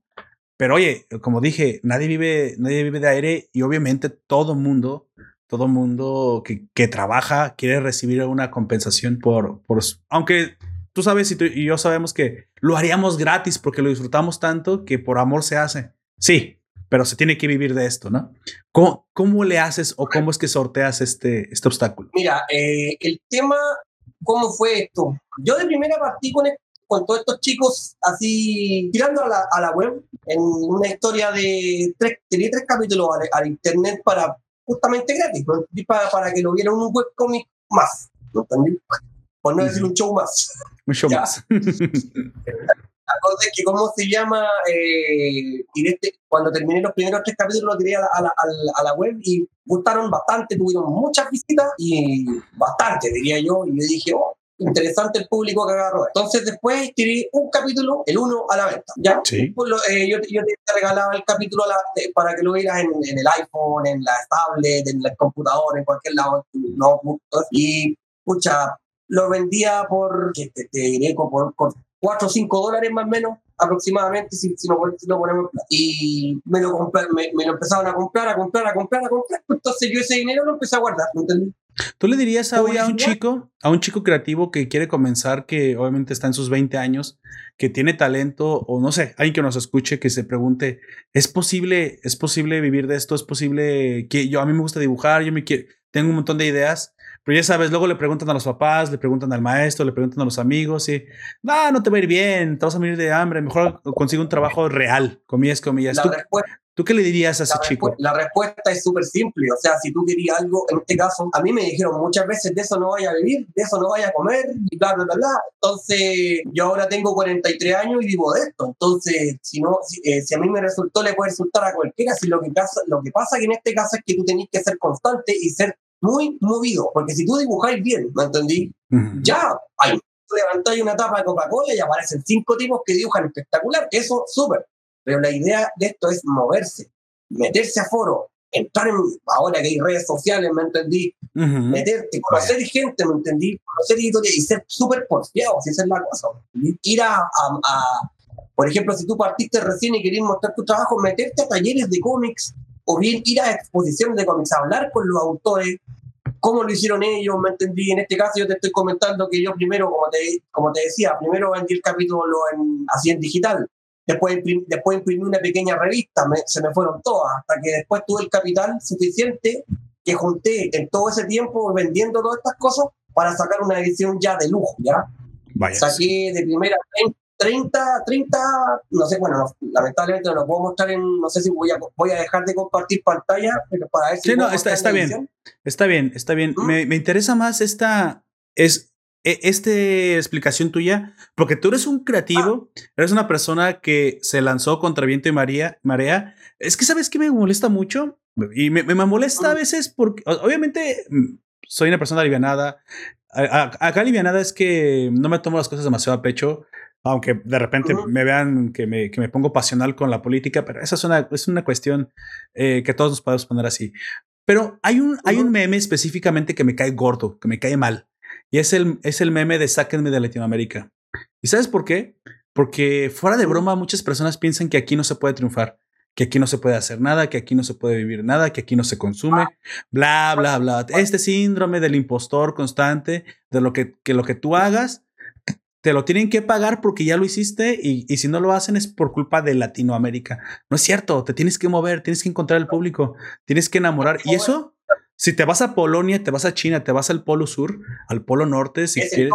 Es igual en todos lados. Tú podés vivir en Estados Unidos tranquilamente donde está la cuna, de- al lado de, vivir al lado de ese cómics, y si no vayas al lado de ese cómics a mostrar tus monos, eh, no te van a conocer. Exacto, exacto. Entonces tú tienes que ser porfiado, invadir, invadir la red con tus monos. Yo en este caso, bueno, ahora pago publicidad por el tema, ¿me entendí? Ya tengo hartos fanáticos, ya la próxima, el próximo año esta cuestión se va a disparar más como ahora, cacha, porque yo no tenía editorial, era yo solo, entonces, Sí, claro. bueno, claro. otra Sí, no, y un me, invitaste al lanzamiento oficial a las redes y, y sitio web, claro. y bueno, ahí, ¿cómo se llama? El- ya ahora te cuenta con editorial, ya una vez que tú tenías editorial viejo, ahí cambia, la, ahí cambia, pero todo, porque si tú tenías 100 fans, la editorial tiene 2.000 o 5.000 o cin- o 5.000 fans, y ahí tu mono, viejo, lo van a ver 5.000 compadres. Y Exacto. esos 5.000 compadres van a contar, va- se lo van a contar a otros 5.000 más. ¿Por qué? Porque tu, porque tu trabajo es bueno. Entonces, ahí Ujú. voy. Mueve, moverse, moverse. Y ahora mismo que estoy en India, ¿me entendí? Tú te movís, si no te movís no conseguís nada. Fíjate que Para yo tengo un dicho, igual. un dicho precisamente que una vez me salió del corazón de ese tipo de cosas que digo, eso lo deberían de poner en un epitafio mío porque me salió, pero muy bien, alguien más lo dijo de otra forma. Una vez le dije a alguien eh, espontáneamente, ¿sabes qué le dije? Si eres bueno, si eres bueno, no sirve para una chingada. Perdón el lenguaje porque no sirve para nada ser bueno. No sé, absolutamente, no, o sea, eso es obvio que la calidad del producto es importante. Lo importante es saberlo vender.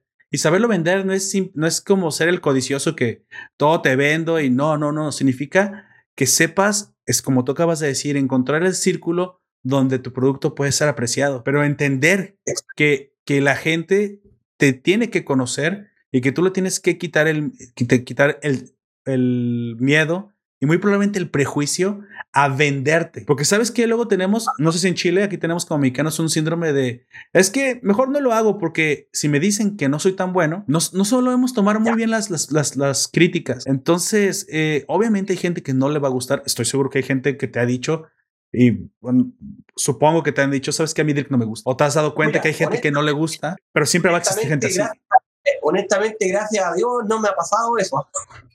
Pero eso es lo que tú sabes que hay que no- gente que a lo mejor no lo va a disfrutar porque no gusta del género, por ejemplo. Para Claro. Es que depende, porque hay dos, tipos, hay dos tipos de cosas. O sea, por ejemplo, si vaya a hablar con un dibujante que está dibujando en Marvel o DC y te dice, viejo, sabes que esa mano está un poco grande. Yo creo que tendrías que achicarlo un poco para que la composición se vea buena. Ya Sí, viejo, claro. esa es una crítica espectacular, ¿no entendí? Pero un compadre que en su vida levantaba un lápiz, le encanta estar en el teclado, eh, oye, sabes que tu obra vale hongo. Ya, perfecto, toma un lápiz y dibújamela. Ahí va. Hay que ser tolerantes, ¿no? También, o sea, ese es el punto. Siempre va a haber gente que te tire por ser tóxica y tú debes de ser tolerante y decir, pues bueno, pues ni modo. No era para ti, ¿no? No era Bueno, para ti. Si, si- no te gusta, entonces, si no te gusta, entonces pasa, la, pasa al otro stand o pasa de largo a otro lado, ¿no? o simplemente no la veas. Entonces chupa el perro, le dices. Justa- gracias, gracias a Dios a mí no me ha pasado.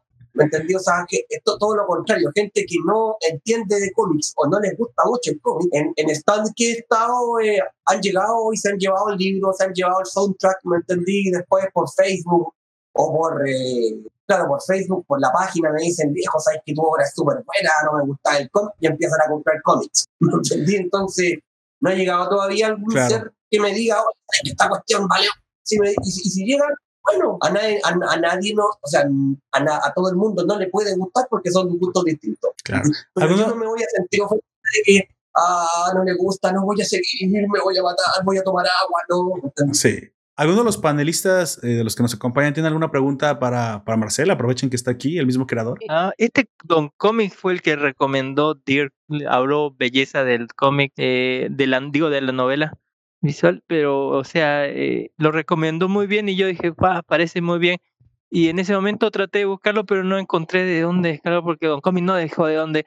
Así, don, don, don Marcel, dígame, ¿de dónde, ¿por dónde podemos encontrar su cómic? Eh, primero que nada, tiene que entrar a www.dirk.cl. Fácil ¿ya? y sencillo. Bueno, no sé si puedes ver la pantalla, es dirck.cl.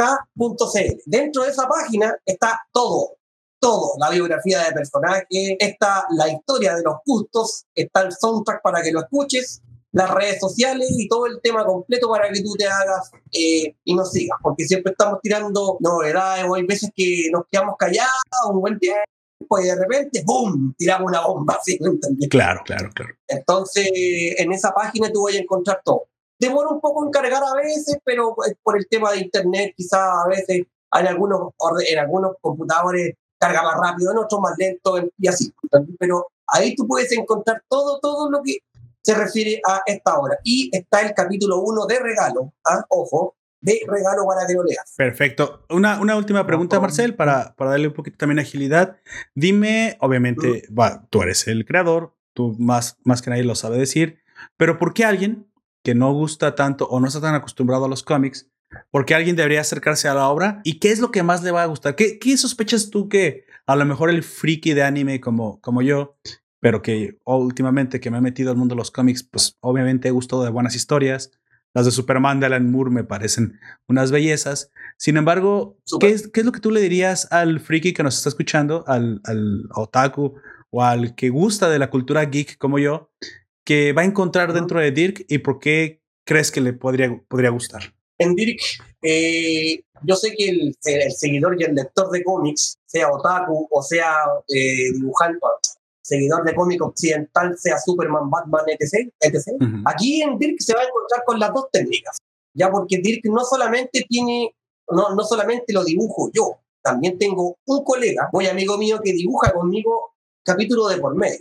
Y su técnica es, des- es occidental completamente. Estamos hablando de algo parecido a Frank Miller, Mike Miñola, por ahí.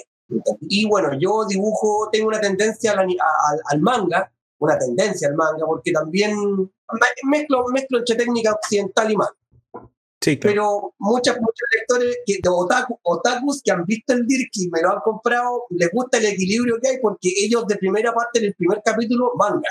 Después en el segundo capítulo DC, ¿entendí? Marvel. Entonces tiene- claro, tengo claro. lo, lo- está lo mejor de ambos mundos, ¿me entendí? Entonces al- al- a la persona que no conoce a Dirk o al, o a la- o al, o al, al al fan que recién tiene este libro en las manos y empieza a, a ver sus páginas, claro, se va a encontrar con esa riqueza que tiene el, de imagen el, el- y el diseño de personaje y el diseño de, de páginas, de, de viñetas, cómo, cómo relatamos la historia a través del- de, la- de las técnicas de dibujos que son en estos instantes de momento las más famosas, o las más consumidas. Bueno, me, me parece excelente. Yo, sinceramente, como, como te dije, no solía consumir cómic. He comenzado a consumir un poquito más. En- he notado que pues sí me ha costado al principio. A todo te tienes que acostumbrar. Te digo, algunos cómics que ya he reseñado con, con Don Comics, mi otro colaborador de Chile. De hecho, estoy tan, tan acostumbrado a, ya al, al acento, si se puede decir de alguna forma que te, te entiendo perfectamente todos los hueones y todo.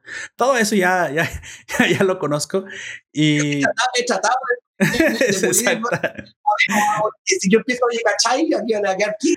Pero también he descubierto que en Chile específicamente hay un gusto por el cómic que, es, que pienso, a, a menos que aquí me puedan eh, corregir mis confitriones mexicanos, que en México no estuvo tan desarrollado. He visto que Chile es mucho más fanático del cómic, porque no es la primera Sí, vez que, que veo referencias, y no solamente contigo, hay otros creadores de contenido que suelen ser chilenos y es, allá se les más fan al cómic.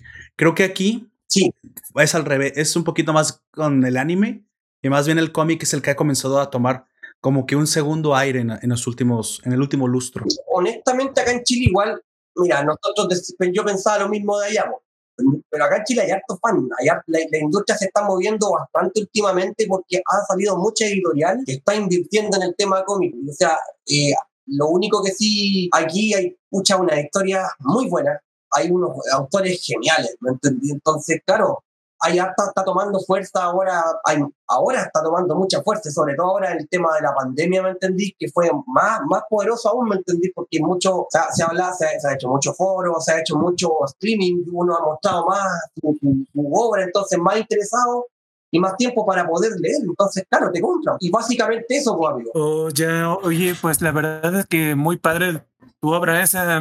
La verdad yo no te la conocía. Perdón, eh, me vengo enterando de su existencia de este. Hoy. Yo no- sí, sí. eh, aquí te eché la mano lo que- Ah, gracias, gracias. Es que tuve que abrir la Sí, puerta. Perdón. Y la verdad lo que dice Poperto tiene razón. O sea, aquí el cómic en México no está tan desarrollado. De repente podías encontrarte uno que otro cómic ahí en los periódicos de Garfield, de Popeye, Calimán. Pero así de grandes comiqueros mexicanos, pues solamente hasta en los 70s, 80s con Calimán. Pero ya posteriormente como que hubo un declive feo del cómic y fueron Sí. avasallados por DC, Marvel y ya cómic mexicano pues prácticamente solo puedes llegar a ver de El libro repente vaquero. Sí, el libro vaquero. Irónicamente, el libro vaquero es de cómic que vende muy bien en Japón extrañamente, Vaya. porque está a color. Es que Pero, ese- pues- es, es extraño porque, como te digo, o sea, yo sabía que allá en México igual había harto, harto consumista del tema, pero sí, yo tengo, yo tengo claro que allá se consume mucho el anime. Y acá en Chile igual hay como un grupete que, consume anime y todo el tema. O sea, yo veo anime todos los días, ¿cachai? Para, ¿cómo se llama? Estudiar todos los movimientos, después para ver, mis eh, para poderlos colocar en mis páginas, no copiando, sino que, escucha, una pelea, estos loquillos me enseñan tales posturas, entonces ya el momento que tenga que dibujar una pelea con mis monos, ah, ¿de acuerdo? Y hago algo similar, pero más violento o, más, o menos violento, ¿me entendí? Pero, Sí. claro, el tema del, del cómic en Chile sí hay, ahora hay bastante editoriales y han salido varias, ¿me entendí? Qué bueno, Varias qué bueno. entonces, hay, Mira, harto, hay harto campo, se está abriendo un campo más o menos bueno. Creo que todos vamos a ganar cuando hay mucho contenido de lo que nos gusta y que cada vez va siendo más, más local. Mira, a lo mejor lo que pasa es que yo me llevo también la, eh, la finta del tamaño. A veces yo lo olvido y yo vivo aquí, somos demasiados, o sea, somos un montón, somos 130 millones de mexicanos y hay tres Méxicos.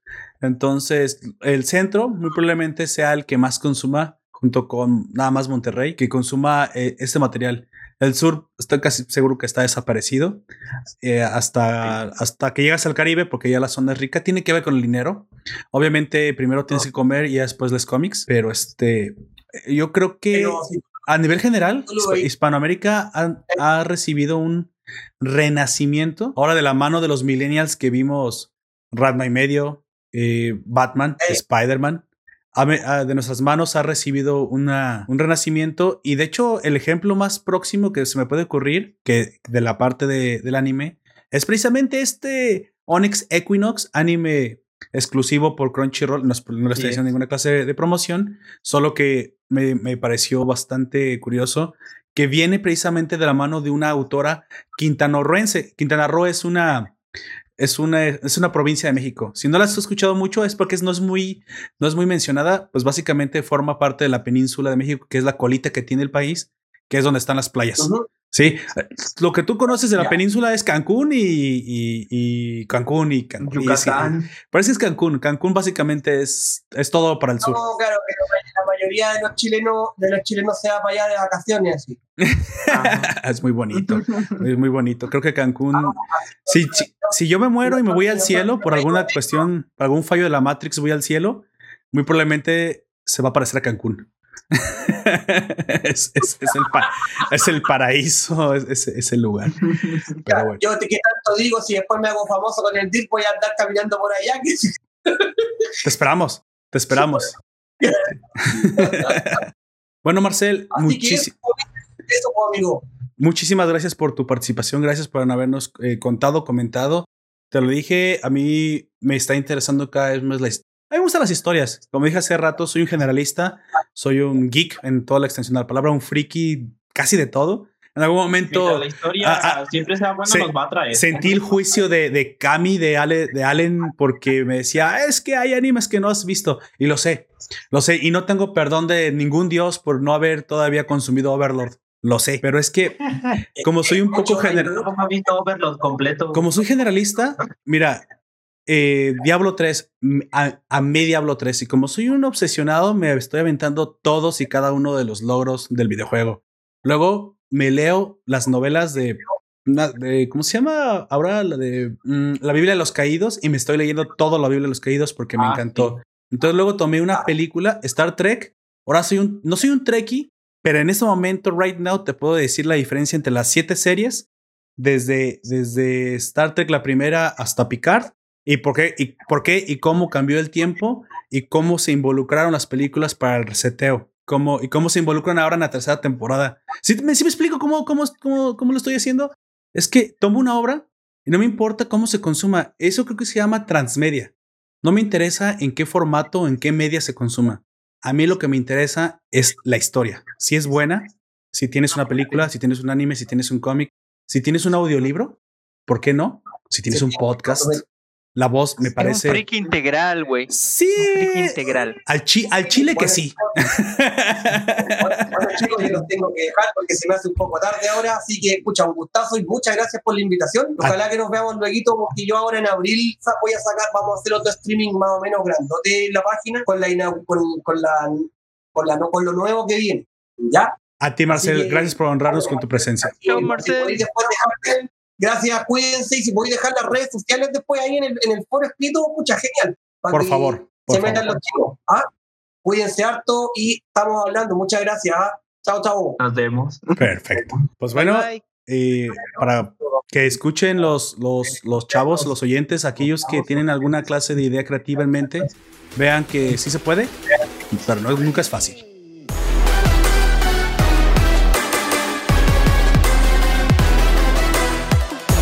Claro. Y vamos ahora invirtiendo los papeles, vamos de a- abajo para arriba. Eh, gracias por ayudarme con la transmisión, Psychor. pero Es que ju- justo en este momento me tocaron la puerta. Tuve que, y no está nadie en mi casa más que mi perra, y pues todavía no le he enseñado cómo abrir las puertas. Y no espero puertas? enseñarle a hacer eso, porque sería muy extraño que, que abriera las puertas un perro. Un rato a hacer- a comer ¿Puertas cereal con cuchara también. Sí, ¿Te gustaría si me hace tu perro comiendo con cuchara? ¿Tú te asustarías, Poperto, o lo grabarías y te harías rico? Eh, ambos creo que me asustaría, pero inmediatamente eh, pensaría en el negocio del susto. Sí, sí, yo creo que sí. Tengo un columpio, por cierto, no le he enseñado a, a columpiarse por miedo a la historia de la cabra. Así que ya no, no espero jamás encontrármela columpiándose ahí de noche.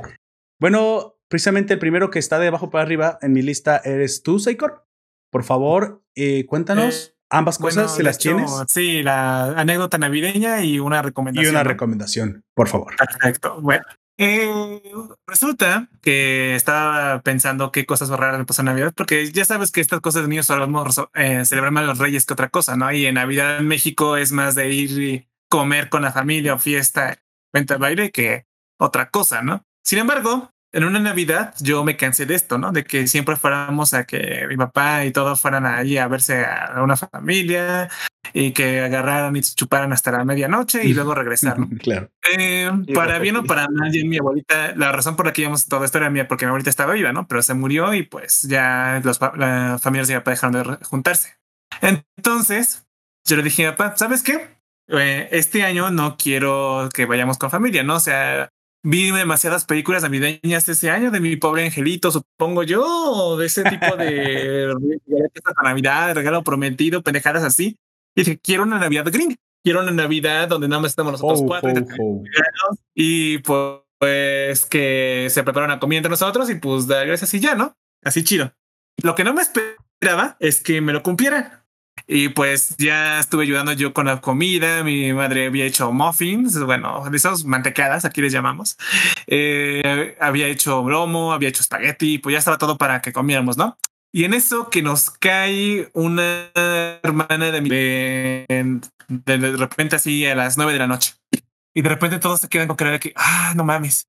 Yo no por, yo por su pa- mi parte a mí no me importaba, si te soy sincero, ¿no? Dije, ah, pues bueno, va a ser como tres años, al menos no estamos todos hechos bolas y no va a haber ni fiesta, ni baile, ni chupa. Claro, solo un familiar extra y, y solamente uno, así que no tendría por qué cambiar nada, ¿no? Somos familiar ahí, no, no hay bronca. Sí, lo que no me esperaba es que mi padre y mi madre agarraron y se le empezaron a decir, no, es que yo los voy a ir a dejar a casa de una de sus hermanas de mi esposa que van a celebrar por allá, la comida es para llevársela, agarraron, pusieron en toppers la comida como para que vieran que realmente nos íbamos a llevar. Y los llevamos a todos, sus, a todos ellos a su casa. Y yo todavía dije, pero ¿por qué están haciendo? ¿Que ¿Por qué no lo celebramos aquí? Yo no quería hacer esto. Ah, ya cállate, que estamos, eh, que tú no entiendes nada, cabrón agarran, nos llevamos a su casa, nos regresamos, sacamos la comida de los toppers y ahora sí empezamos a celebrar nuestra noche de buena. Verga, se llevaron, nos echaron por mi culpa. Y bueno, pues sí, comimos, eh, tuvimos intercambio de regalos. eh, nuestro papá nos regaló unos, un, como un Tetris. Eso ya sabes, eso que es un kit que lleva Tetris, eh, lleva una lamparita, cositas así que no son así como extremadamente caras, pero pues son para que te, te tengas un rato, ¿no? Y pues sí, ahora entre, re- les regalamos tarjetas mi hermano y yo, y pues en eso quedó, ¿no? Pero dije, verga, no vuelvo a pedir algo así. No, no, y no los volví a pedir. Ya así fuimos a casa familiar y algo así. Me sentí tan largo y así como que hija de su pinche madre. Eres el, eres el Grinch, Psycho, eso es lo que pasaba. Sí, ¿y qué edad tenía? Tenía como, como 13, 14 años yo. Mira, es que se, Ah. se entiende. De hecho, ayer, eh, perdóname eh, por interrumpirte, ahorita sigues. Eh, ayer, pues, como dije, hicimos la posada. Yo no notaba lo, lo importante que era reunirse. En algún momento uno cuando es joven piensa que estas cosas están dadas, que suceden simplemente porque, porque hay que suceder. Están en el calendario y uno se da cuenta que, que uno o de uno nace hacerlo. Mi familia, lamentablemente, con el tiempo ha dejado de hacer reuniones familiares. Algunos, am- Reuniones. algunos familiares se fueron muriendo, otros se divorciaron, otros se fueron al extranjero. ot- pero así, mal plan. Yo no recordaba desde mi de 1 a 10, 15 años una, una Navidad que no tuviera un chingo de gente en la casa de mis papás. Y yo, ya, por Dios, otra vez esta, voy a tener que saludar a las tías. O sea, uno comienza a hartarse, como tú dices, entre comillas. Y llevo cinco años, no más, más, desde, creo que desde que me casé, ya tengo casi ocho años, 10 años. 10 años, tengo muy- no le digas a mi esposa, se va a enojar. Este, Ok. que no tengo absolutamente ni una posada, nada. A veces me, a veces me invitan mis papás. Se muere, se muere la costumbre, se muere la, Navi- la Navidad, se mueren las, las fiestas, se muere, se muere todo porque no está dado. Tú eres el que lo tienes que hacer. Ah, cin- cinco con esta y con la otra no, no se dice, ¿no? A, a Jack no me dejará mentir. Le dije, ¿sabes qué? Vamos a hacer una posada porque si no lo hacemos nosotros, nadie lo va a hacer. Y lo hicimos. Y me metí a internet. ¿Cómo se hace una posada, güey? O sea, nunca la había hecho. Eh, ah, se compra piñata. Era piñata. Las piñatas eran las posadas. Ese tipo de cosas ni siquiera las, las sabía. No las conocía. Sí. Me puse a investigar dónde se compraban tamales, las mandamos a hacer. ¿Qué? ¿Se compran dulces?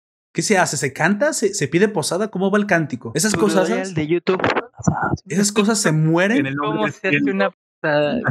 Yo estaba tan harto de las fiestas familiares que no sé en qué momento comencé a extrañarlas. Fue extraño y fue muy raro porque incluso ayer, ayer me pasó que iba a decir, bueno, vamos a pararnos, ¿sí? La mitad de afuera, la mitad de adentro, los de adentro, los de afuera, oh, os pido. Y los, los de acá responden. Y entonces volteé, no voy a decir nombres, pero algunos de los invitados me hicieron caras. Así como que, ¿en serio vamos a hacer esto? Y yo los volteé a ver porque so- en- obviamente creo que era el, aparte el anfitrión era el- uno de los más viejos de la fiesta. Los volteé les dije, sí, sí, niños, o sea, se, se va a hacer, párense y, y, y sepárense. Así, ay, no, como que no quieren, ni modo, son mis invitados, así que lo hacen. Entonces, Yo aquí voy a admitir que cuando lo dijo, yo sí me saqué de onda. Dije, qué verga, qué pedo, güey. En 10 años más me lo vas a agradecer, güey. Es parte de la costumbre, es una costumbre bonita, güey. Aparte la canción no está tan. Es que yo Creo creo que entre no- esa canción. hay, momentos en el nivel. De- ¿Cómo ajá, eres mago nivel canción y la de 30? Mario. Ya cuando llegas al nivel 30, Ajá. Psycho lo entiende. eh, ese tipo de cosas son parte de las pasivas que uno quiere en el nivel 30. Sí, es. pero eres muy joven e, in- e inmaduro para apreciarlo. Apreciarlo sí, entenderlo no. Y ahorita todos, Ah, ah, sí. chavorruc, esos boomers hablando de costumbres cristianas. Pero más que eso es la fiesta. eh. Creo que sí, sí. Es, es bonito porque incluso digo, rompimos la piñata. Todo eso es, es estar ahí todos juntos. Oye, es esa cuando rompiste la piñata me di cuenta que los que más estaban de detractores de, ay no, costumbres de niños, son los que más duro le pegaban a la pinche piñata. Entonces todo mundo lo quiere hacer. Nada más que nos encanta quejarnos de esas cosas. Especialmente si nunca pudiste romper una piñata de niño. Yo no pude tampoco. Y los ayer me la ponían muy alta, cabrones. Pero sí, la verdad es que es divertido andar moviendo la piñata para que nadie le pegue, ¿no? Y si te quema una persona, le pegas con la piñata para que se quite. Ah, sí, a- a- ayer un compañero también que va a salir en el podcast se llama Cero. Estaba golpeando a la gente con las piñatas. Sí, pero luego se vengaron de él, así que no te sientas mal. pues bueno, Psycho, eh, otra pregunta, ya que te interrumpí precisamente. Y en la Navidad, a ti especialmente, ¿te ha pasado algo no tan bonito?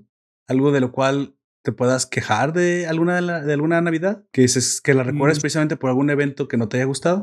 Pues mira, hasta este momento no me han hecho cosas tan malas como para que odiara Navidad. O sea, no, no ha llegado una novia de, bueno, que a cortarme Navidad. Si me hubiera cortado en Navidad, ahí sí me hubiera arruinado la fiesta, ¿no? Habría estado súper enchilado y dolido, pero lo más que me ha llegado a pasar es que en unas vacaciones, de- justo después de Navidad, fuimos a Puerto Escondido. La verdad, en aquello, cuando todavía se podía viajar en carretera en México sin miedo a que un arco eh, amistoso pidiera peaje. Eh, y pues lo más que llegué a ver ahí, lo que más me llegó a pasar es que mi madre es súper orgullosa y súper, y súper, ¿cómo decirlo? Manipuladora, ¿vale? O sea, así. eh, Ah, mexicana. eh, saludos, jefecita, donde quiera que. Sí, y pues la verdad es que en una ocasión en, en Puerto Escondido, según había olvidado una toalla, ¿no? Entonces este emputó porque cómo es posible que yo y mi padre, que somos hombres, no podemos no le ponemos atención a los detalles, que faltó una cosa que y nos manda de regreso a la playa para buscar la pinche toalla. Vamos de regreso mi padre y yo, no la encontramos y mi papá dice, "Ay, no te preocupes, vamos a caminar por acá, no que se le baje el coraje. Agarramos, regresamos y las jodidas toallas están en, la habitación, ¿no? Y dice, ay, no, es que llegó un, un bañista de la playa a decir, a traerla y que pues que nos siguió desde allá y pues que la vieron aquí, por hablar de, de garaganes que nunca se fijan y los que están yendo con cara de que ¿En serio quieres que me crea que un mexicano vino desde la playa a devolverte algo específicamente a ti y que nunca nos lo cruzamos en el camino? y que sabía dónde estaba la habitación, Por aparte. Dios, o sea, Ajá, y que sabía dónde estaba la habitación. O sea, Guiño, guiño. ¿no quieres ver la pinche cara? Y agarro y mi papá me saca, vamos a caminar otra vez. Nos comenta Legution del stream. Ah, aquí tengo varios que me acaban de aparecer. No sé, ya sabes, eh, YouTube, demonios. Me dice, yo creo que. A ver, leo el primero. Dice: En mi rancho festejamos Guadalupe Reyes Guadalupe. ¿Qué? ¿Se aventan todo el año? Ah, no, no, no. Es que hay una segunda fiesta de Guadalupe el 12 de enero. Ah, o sea que ellos se agarran 12, Ah. 12 a 12. Así es un mes. entero. Un mes Sí, es entero. un mes. A la sí. madre. Es, esas son muchas borracheras. No sé si las aguante ya. Espero que sí. Y también nos comenta: todos deseamos una, tener una Navidad gringa. Sí, bueno, es que creo que el mexicano absorbe todo, ¿no? Hemos comenzado a, a comernos todas las demás tradiciones, las convertimos a, a lo nuestro. Cosa curiosa porque precisamente eh, es algo que te demuestra la película que, que ya tiempo que lo he mencionado varias veces de Coco, que la exportamos y todo el mundo comienza a, a notar eh, que nuestra cultura es, bueno, ya lo he notado antes, pero comenzamos a contagiar al, al resto del mundo, ¿no? El mexicano no, no es que no festeje Halloween, es que lo hace con tamales, lo hace Ah, con, le pone, le pone chile, le pone salsita de chile Con en. Exactamente. La vitamina T, como quien dice. Sí, sí, sí. Creo que incluso, pues bueno, es que to- todo lo, no, no, no somos xenófobos. Creo que es, eh, esa es una de las grandes cualidades mexicanos. Al todo lo contrario, creo que todo lo dejamos entrar, pero lo hacemos a nuestro modo. Y dice que, bueno, sí, en las, fiestas navideñas, una buena tradición es pelearse por los terrenos. Y esto a mí sí me ha pasado. Parece chiste, pero es anécdota. A mí sí me ha pasado que ha habido familiares que se han peleado por los terrenos y no han salido bien. No han salido bien y no se han hablado en años. Y esos terrenos ya, se, ya, los, ya, se- ya los vendieron, ya se los comieron y siguen peleados por ellos. Lamentablemente, sí, sí, sí pasa en las familias. Pues bueno, el siguiente en mi lista, por favor, Cami, don Cami, dígame Hey, saludos. Ajá. usted qué anécdota ha tenido y qué nos recomienda. Ah, espérate, espérate, pero faltó Psycho la recomendación. Yo me estoy saltando. Psychor, De una vez. De una vez, por favor, Psychor. ¿Y qué nos vas a recomendar para consumir en esta Navidad? Bueno, ya que en mi opinión me la pasado bien en- porque las fiestas navideñas me las he pasado con mi familia, literalmente. O sea, eh, si, si es- no vieron Coco, esa es la elección, eh, aprecian a su familia, literal.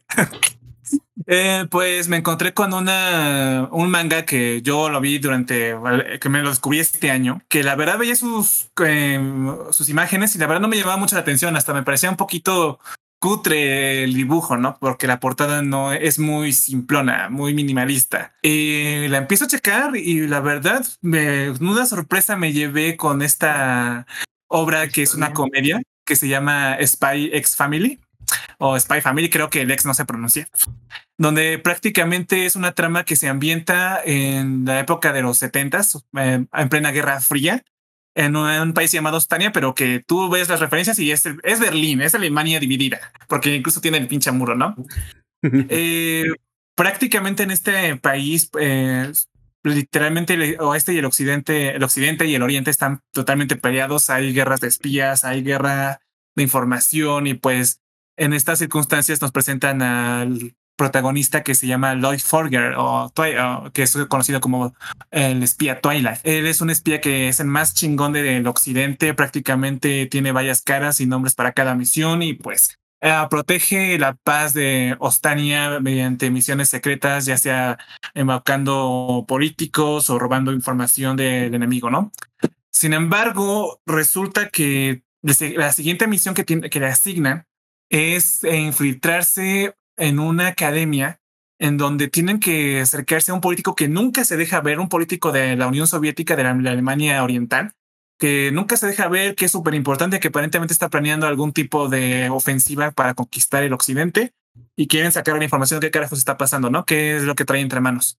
El problema es que este güey nunca se deja ver. Este sujeto siempre está, va, acude a muy pocas reuniones, eh, prácticamente manda a sus empleados para cualquier cosa, pero solamente se deja ver cuando va, va a las citas de padres y maestros en su academia mater. Y pues el, el trabajo de Lloyd es infiltrarse y hacerse amigo de este político soviético y sacarle toda la información que pueda. El problema es que para entrar en esta academia se solamente aceptan a niños, a familias modelo, a familias únicas y pues La él elite. como espía no.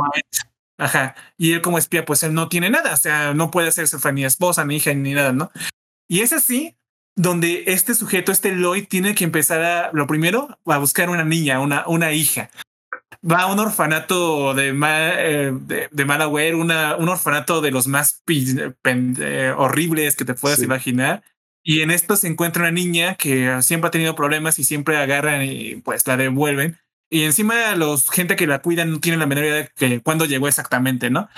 Eh, tal es el punto que ni, eh, ni siquiera saben exactamente qué, quién es o su nombre. Es, dicen, la, la, la llaman niñita. Esta niña se llama Anya y es una niña huérfana que puede leer la mente de otras personas y la única situación, la única que conoce la situación de lo que este Lloyd quiere, ¿no? Llega este Lloyd y dice, bueno, yo quiero una niña que parezca inteligente, quiero una niña que sea súper buena, que en los estudios, que sea atlética y que porque necesito que se infiltre para que se vuelva elite y pueda eh, llegar más fácilmente al político soviético. Y pues como ella puede leer la mente, eh, este Lloyd empieza a hacer preguntas y pues ella las contesta correctamente y dice, y mira, puedo hacer esto y esto. Y pues el punto es que el, el, el espía se queda convencido. Sin embargo, esta academia solo acepta familias decentes, familias convencionales, no ah, nada de papá soltero, nada de mamá soltera, no, tiene que ser esposa, esposa, hijo. Y ni siquiera empecemos a hablar como papás gays porque esos no son los 70 y ahí está súper funado, ¿no? O negro con blanco, Entonces- eso sería, horrible eso. No, no, no, ni Dios lo quiera. Entonces, pues lo que le falta es conseguir esposa, ¿no? Y afortunadamente en una tintorería donde Lloyd lleva a, su- a sus trajes de espía que los limpia, pues prácticamente se encuentra con una señorita que está en una situación muy, pre- muy precaria, porque resulta que esta mujer se llama Yor, For- eh, Yor, y es en realidad una bicicaria que literalmente le asignan objetivos tácticos para matarlos y Ala. que la región occidental esté en paz. Eh, o sea, literalmente como Scarlett Johansson, algo así, como, como la vida negra, ¿no? Y es súper hábil matando, eh, tiene experiencia cuidando a su hermanito menor, porque literalmente fue hija única y se murieron sus dos padres y ella tiene variedades domésticas, ¿vale? Cuando Annie lee la mente de esta, esta sicaria, dice, oye papá, quiero una mamá. y pues ahí empieza a conocer, oh, tú, ahí, eh, oh, Ania, por favor, no enfrente de ella. Señor, ¿usted quiere una esposa? Y pues, ¿por qué quiere esta sicaria una esposa? Porque resulta que hay los, la policía secreta está empezando a interrogar y levantar a personas que se encuentren solteras por sospechas de que sean espías o que sean algún ¡Hala! tipo de objetivo táctico. Claro. Entonces ella necesita una familia en chinga porque ya le llegó información de que la van a que la siguiente semana la van a levantar a ella. Entonces, pues prácticamente esta mujer dice, oh, este, usted está buscando eh, eh, esposa para esta niña, pues tengamos una cita. El punto es que una cosa lleva a la otra y pues al final los tres terminan siendo una familia. Pero una familia con tantas peculiaridades donde solamente la niña Anya conoce las identidades de este Lloyd y de esta Fjord y donde ven sus pensamientos reales y las expectativas que tienen sobre ella y la vida de esta Anya en la academia donde prácticamente de poco reciben sus poderes de leer la mente porque no puede usarlos para hacer trampa en el examen porque cada quien tiene un examen diferente así de élite es la pinche academia Ala. pues, literalmente le empieza a andar yendo mal en la escuela. y, y todo esto mientras ambos tratan, todos los tres miembros de la familia tratan de ocultar sus verdaderas identidades, de que Anya no quiere que su familia se entere de que ella puede leer las mentes y que es un esper porque pues quiere una, ser criada como una niña normal. La esposa quiere tener su fachada de, mire, soy una esposa y no tienen por qué levantarme. Y el señor Lloyd quiere cumplir la misión como espía, ¿no? Eh, y por es- y encima se van complicando las cosas porque, por ejemplo, la- el hermano que crió esta Fior, esta Yor, perdón, eh, resultó que se unió a la policía secreta. Entonces, prácticamente eh, lo, lo primero que se, la, lo primero que hace este tipo es que como la, su hermana nunca dijo que se casó, es tratar de investigar quién diablos es este Lloyd, ¿no? Y pues ahí se van complicando las cosas entre un- visiones que le van saliendo a este Lloyd de misiones secundarias tratando de ocultar sus identidades y todo esto en una comedia, en una, en, una- en medio de la Guerra Fría, güey. O sea, fue Sí, sí, se escucha súper, pero súper interesante. Se escucha genial la historia. Nunca la había escuchado. Sí. Había visto pósters, pero no sabía que se trataba la, la- la- el argumento. O sea, prácticamente la, ¿cuál, ¿Y cuál es el objetivo de la niña? ¿Tener una familia? ¿Solo El eso? creador creo que era un espía de verdad. Sí, Lloyd es un espía de verdad, la esposa es una sicaria y Anya el- es una... el creador. Ah, mangaka y El creador espía.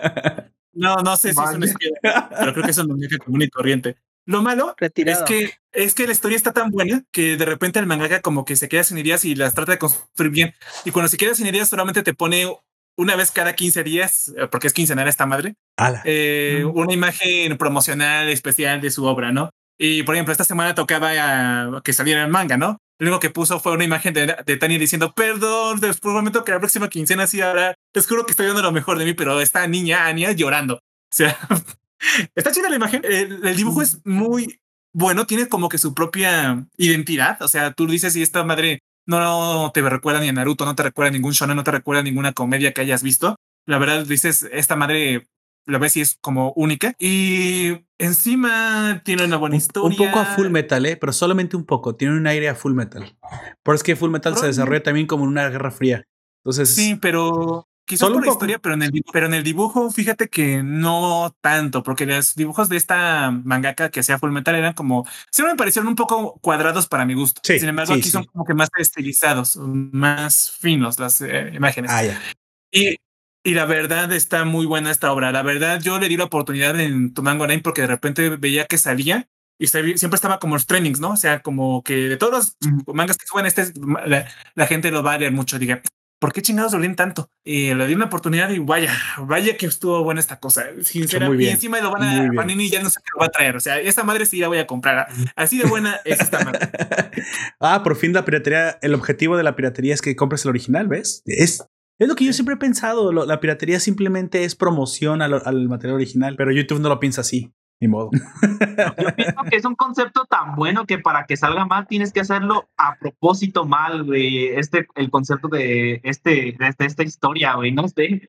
Sí, la historia se llama Spy X Family o Spy Family, según la X no se pronuncia, pero pues yo lo, lo encuentro como Spy X Family. Y pues, la verdad es, es algo que vale la pena.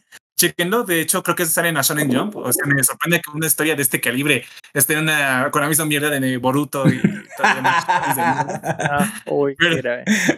Pero, pues, bueno, pero- eh, des- después de esos comentarios verdad- tan polémicos de, de Psycho, no, no, no lo odien, odien el juego, no el jugador. No, es, es cierto, o sea, tú esperas una historia más adulta en otro tipo de, de revista. Para todos hay, ¿no? Para todos hay, pero creo que esta historia es, creo que más bien es un seinen, por lo que tú me acabas de contar. Sabemos que eh, no es para ponerse en pedestal, pero sí es cierto que ciertas historias se disfrutan más cuando llevas cierto recorrido. Creo que para Bueno. el, el otaku convencional que ha gustado de mucho anime a lo largo de su trayectoria, puede que le, que le llame más la atención que quien está acostumbrado, como tú dices, a, vamos a ponerlo de forma más amable, a historias más de acción, más rápidas, de consumo más ligero, como los shonens que normalmente esa revista tiene, o que otros que han salido, ¿sale? Porque también tienen su atractivo, pero es cierto que no tienen la profundidad que, que esta historia que me estás diciendo eh, vaticino que va a tener. Sí, y encima ya estuve eh, busca- buscando quién es el mangaka. Se llama Tatsuya Endo. Prácticamente he tratado de debutar como un serial en muchas ocasiones desde el año 2000. Solo he tenido como seriales o animes que, bueno, mangas que seguramente ni tú ni yo hemos escuchado. Un Talista, Yugi, Gekan Bijin. No, a ver. Sinceramente, Nunca los escuché de hablar de ellos. Y, aparte, y Spy Family es la única obra con la que ha ganado el primer lugar en la categoría de manga web de los Sugi Nikuru Manga Awards en 2019. Vaya. Y segundo, aquí el género que veo aquí que le ponen es que es un manga de comedia techno thriller. Yo no sabía que existía el techno thriller, pero pues si dice que es techno thriller, le voy a creer. Ok. Supongo. O sea, ya que cada quien le diga como le crea. Sí, existe el Tecno Thriller. Ah, supongo. Pues es thriller con el sabor que le quieras agregar. Pues bueno, muchísimas gracias, Cayo Seco, por tu recomendación. Creo que sí le voy a dar una vuelta. Este tipo de historias me suenan que es el tipo de historias que me van a que van a gustar y como ya le estoy entrando a lo leído, pues creo que ahora sí estoy mucho más abierto a, a consumir este, este manga. Dinos, ¿ya terminó la serialización o está a punto de terminar? Eh, ¿En qué parte de la historia se encuentra? Salió este año, güey. O sea, no, no, o sea, Oh, no, está diablos. terminar. Diablos. chale, chale. Mira, es que alguna vez consumí Claymore y, me y se tardó 14 años en terminar, entonces no, ya no quiero vivir eso. Estuve siguiendo. Claymore durante 14 años. Y no, no, no, o sea, tengo paciencia, pero mejor me espero a que avance la historia. Bueno, Creo que se preguntó algo, eh, no sé. Ah, Sight, dime Sight. Ah, que si no ha visto Hunt, Hunt- Hunter x Hunter, sí, sí, claro que sí la he visto, No. pero. eh, Manga lleva aquí a- ah, pero el manga no, solo el anime. el manga Eso es el verdadero dolor. Sí. y, Y sobre y sobre todo porque tú, tú y yo sabemos que no va a terminar, ¿no? Creo que el autor está muy enfermo y va a estirar la pata antes de terminar eso. sí. Yo creo que. Sí, todos que estamos no, seguros de ello. Pero al menos Sí. Gon, Gon ya se encontró con su padre, o sea que ya se acabó. El manga de Hunter x Hunter 2011 adopta tal cual lo que es el, el manga. Y sí, ya se encontró con su papá. O sea, sí es canon que se encontró con su papá. Bueno, entonces para los que quieran seguir Hunter x Hunter y sufrir, ya se encontró con su papagón. El encuentro más esperado por toda Latinoamérica Unida. No, no es el de Gold Roger vivo, por fin. Ah, spoiler. No, no es cierto, no se crean. Antes de continuar, nuestra ciudadana Bunny Black Shooter nos trae su recomendación K-popera navideña. Que la disfrutes.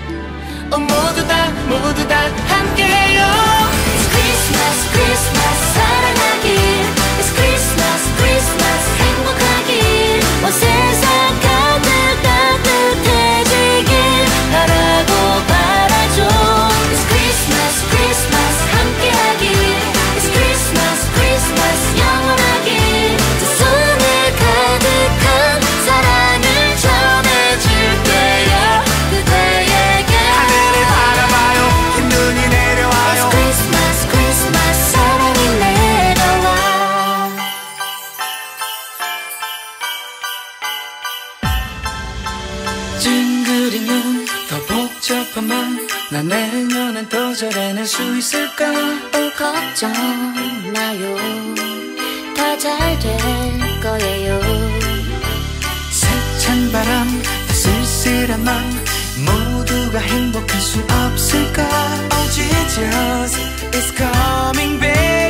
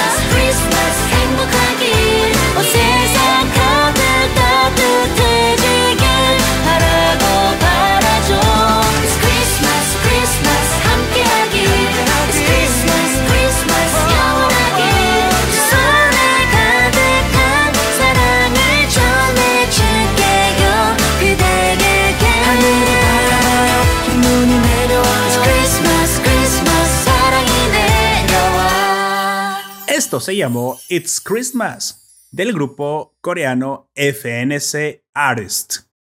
Continuamos. Corazón. Bueno, ya, ya que estamos hablando precisamente de una vez los, los involucrados en esta plática, eh, Allen, dime qué me traes. Ah, Tú traes tres materiales, ¿no? Películas navideñas. Tú me traes tres materiales. Nada más. Mi Eh, anécdota nada más es el pícolo rosado. El piccolo Un rosado. pícolo muy gay. Yo Ah, creo perfecto. que si le regalan a alguien un, a un niño un pícolo rosado lo puede hacer gay, quién sabe, tal vez. Es- Está Pero, comprobado científicamente no de que el calor roso eh, vuelve a los niños homosexuales, es cierto. No los visten de rosa. No lo sé. Nunca he sabido. No, no tengo pruebas, pero tampoco dudas. En fin, les hablaré de Jingle Jingle Jingle Jangle. ¿Qué sería, don, don, don Poperto? Cuénteme. ¿Qué, qué significa Jingle Jangle? Eh, jingle es eh, precisamente el sonido para como un. botellas de campana. Sí, eso es lo que se. No, pero, pero también se utiliza como una clase de, de sonido referente a algo. Pero jangle, no sé qué significa jangle, esa, esa Eh, palabra. es no la familia. Ah, ok. Jingle Jangle, Ah. una mágica Navidad, movie de Netflix 2020 y lo pueden encontrar en Netflix ahorita, película de negritos, así para que me digan racistas, así, ah. ¿Sí? Eh, eh, eh, eh, eh. Bueno, esta es una película musical, así que me encantó así de principio porque los que saben que me escuchan siempre siempre recomiendo películas musicales, me encantan las películas musicales. Mi película favorita, la best ever película, es una película musical, por si acaso. Ah, mire, es una película musical ya, sé, ya lo encontré. Es una moto- onomatopeya para decir tintineo, tintineo. El, el jingle jangle es una onom- onomatopeya. No significa realmente Ah, nada. Les decía. Qué grave. Bueno, eh, es, digamos, pues, póngale, en la última película de Netflix 2020 es una, póngale una, una historia bastante interesante sobre un juguetero, por si acaso, un creador, un creador de juguetes que, eh, digamos, se, se, se embarca en esto de, pongámosle, lo conocemos en la cúspide de su carrera como el, el mejor juguetero, el mejor inventor, así póngale, y justamente le está llegando un paquete de Amazon o algo así. No sé, eh, ¿qué es la última pieza que le falta para hacer su obra culmine? La obra final, la, la cosa que va a revolucionar todo, así póngale, eh, la cual eh, es justamente en Navidad y todos cantan y todos felices.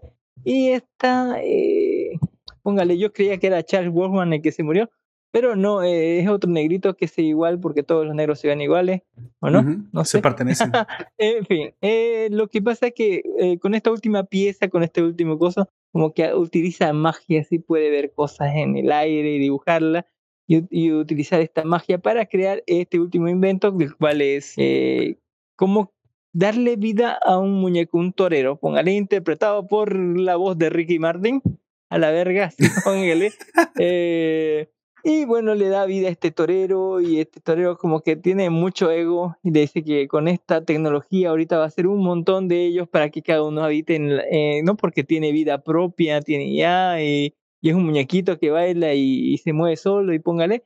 eh, y con ello va a ser un montón de ellos y va a repartirlos a todos los niños del mundo, así póngale o algo así. Eh, pero sabiendo estos planes, como que el muñequito dice, no, ¿cómo va a haber otros de mí? Yo soy el único, te soy soy especial y no Único y diferente. eh, convence, así póngale convence a un a, un- a su aprendiz así póngale que no le estaba prestando mucha atención y que tenía problemas con su aparato que nunca funcionaba bien y le, le mete cizaña para que él se robe el libro de creaciones del maestro y se lo robe y se lo lleve de ahí para adelante como que todo le va a salir mal como que se le va a romper el corazón como que eh, su mujer se va a morir y bueno, no va a poder, ya no va a tener esa magia, va a perder esa magia, va a perder ese, es todo, todo lo feeling que tenía por, por la magia, por el- la creatividad, o sea, ya no va a poder embonar, ya no va a encontrar ese tornillo justo que necesitaba para tal cosa, ya no va a en- eh, encontrar la fórmula justa para hacer algo, algo así. Eh, pero, eh, y bueno, eso va a ser que se ale- aleje de su, de su hija. eh, bueno, después de que se muera su mamá, digo su esposa, como que va a quedar así totalmente destrozado, sin poder crear nada, con un montón de deudas. Y bueno, de ahí como que su hija en cuanto cumplió años se fue, se largó, tuvo hijos a ella. Y bueno, ha pasado tiempo. su aprendiz con el libro robado como que ha ganado el premio de mejor inventor durante veintitantos años y el pobre viejo está eh, como en las últimas, su juguetería se convirtió en una tienda de, de, de empeño y está como que, ah, como el tal cliché, como el cliché cuenta, el banco le ha, le ha dado el ultimátum por el, para justamente el día de Navidad, si es que no presenta algún invento súper eh, eh, innovador y que transforme el mundo y que se pueda vender bien, lo vamos a echar de aquí a usted viejo, así póngale. El Sí, banco claro. así dijo. Faltan dos días para Navidad, así que qué onda. Eh, y bueno, eh, está como que el tipo eh, empeñado en, ¿no? en, en ver eso, eh, en tratar de conseguir eh, su, invento y todo lo demás. Eh, pero eh, vamos a tener como que la llegada de la de su nieta por ciertas cosas que pasaron como que su, o sea, terminaron en mala relación con su hija y su hija como que terminó diciendo si viene para acá, o sea, no voy a ir a visitar a mi padre hasta que me mande una invitación, ¿no? Que necesita para que vaya ahí, entonces es bastante interesante eso y ver la relación del abuelo y de la nieta, ¿no? De esta porque la nieta heredó todo, todo ese talento mágico, toda esa inventiva, toda esa creatividad y, y ver el contraste con el viejo que ha perdido eh, toda la magia, toda la esperanza, o sea, la fe. Sí, en la fe, realidad, claro. eh, ¿no? Eh, y bueno, con un invento que al parecer funciona con fe, con la fe de la Navidad, con la fe de la creencia. Este, esta nieta con un amigo que, un amigo de ella, como que se van a, eh, y el malo que va a tratar de robarse ese invento porque ya se le acabaron los inventos del libro.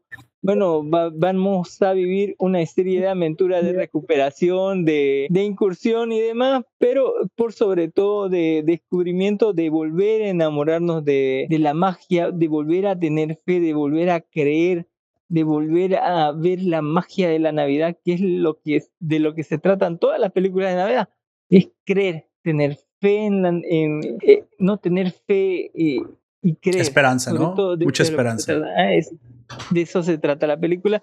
Mientras vemos ahí como muchas muy buenas canciones. Me, tengo especial avance porque muy buenas canciones tiene tanto en español como en la versión en inglés. Eh, está traducida en las canciones y el vestuario es muy hermoso, póngale. Un aplauso por la nieve que han hecho que salía por las ventanas, se ve cómo cae a veces más fuerte, a veces más despacio. Eh, los escenarios son pocos, pero están bien hechos, son parece salidos como de una de, de la película de, de ¿qué es? De la- un cuento de Navidad de los Muppets, así, o sea, hay como tres escenarios, así, póngale eh, un árbol entero, una calle y que da justamente una esquina de, de, de la venta de, de, de ese inventor. Y bueno, la película va en eso, eh, me gustó, muy buen vestuario, muy buenas canciones, muy bien filmada, o sea, eh, cine- cinematográficamente, mu- y sobre todo un muy buen mensaje de Navidad, eh, sobre Ok. tener fe, volver a la esperanza y creer en la magia, la magia de la Navidad. Póngale, re bonito. Muy bonito.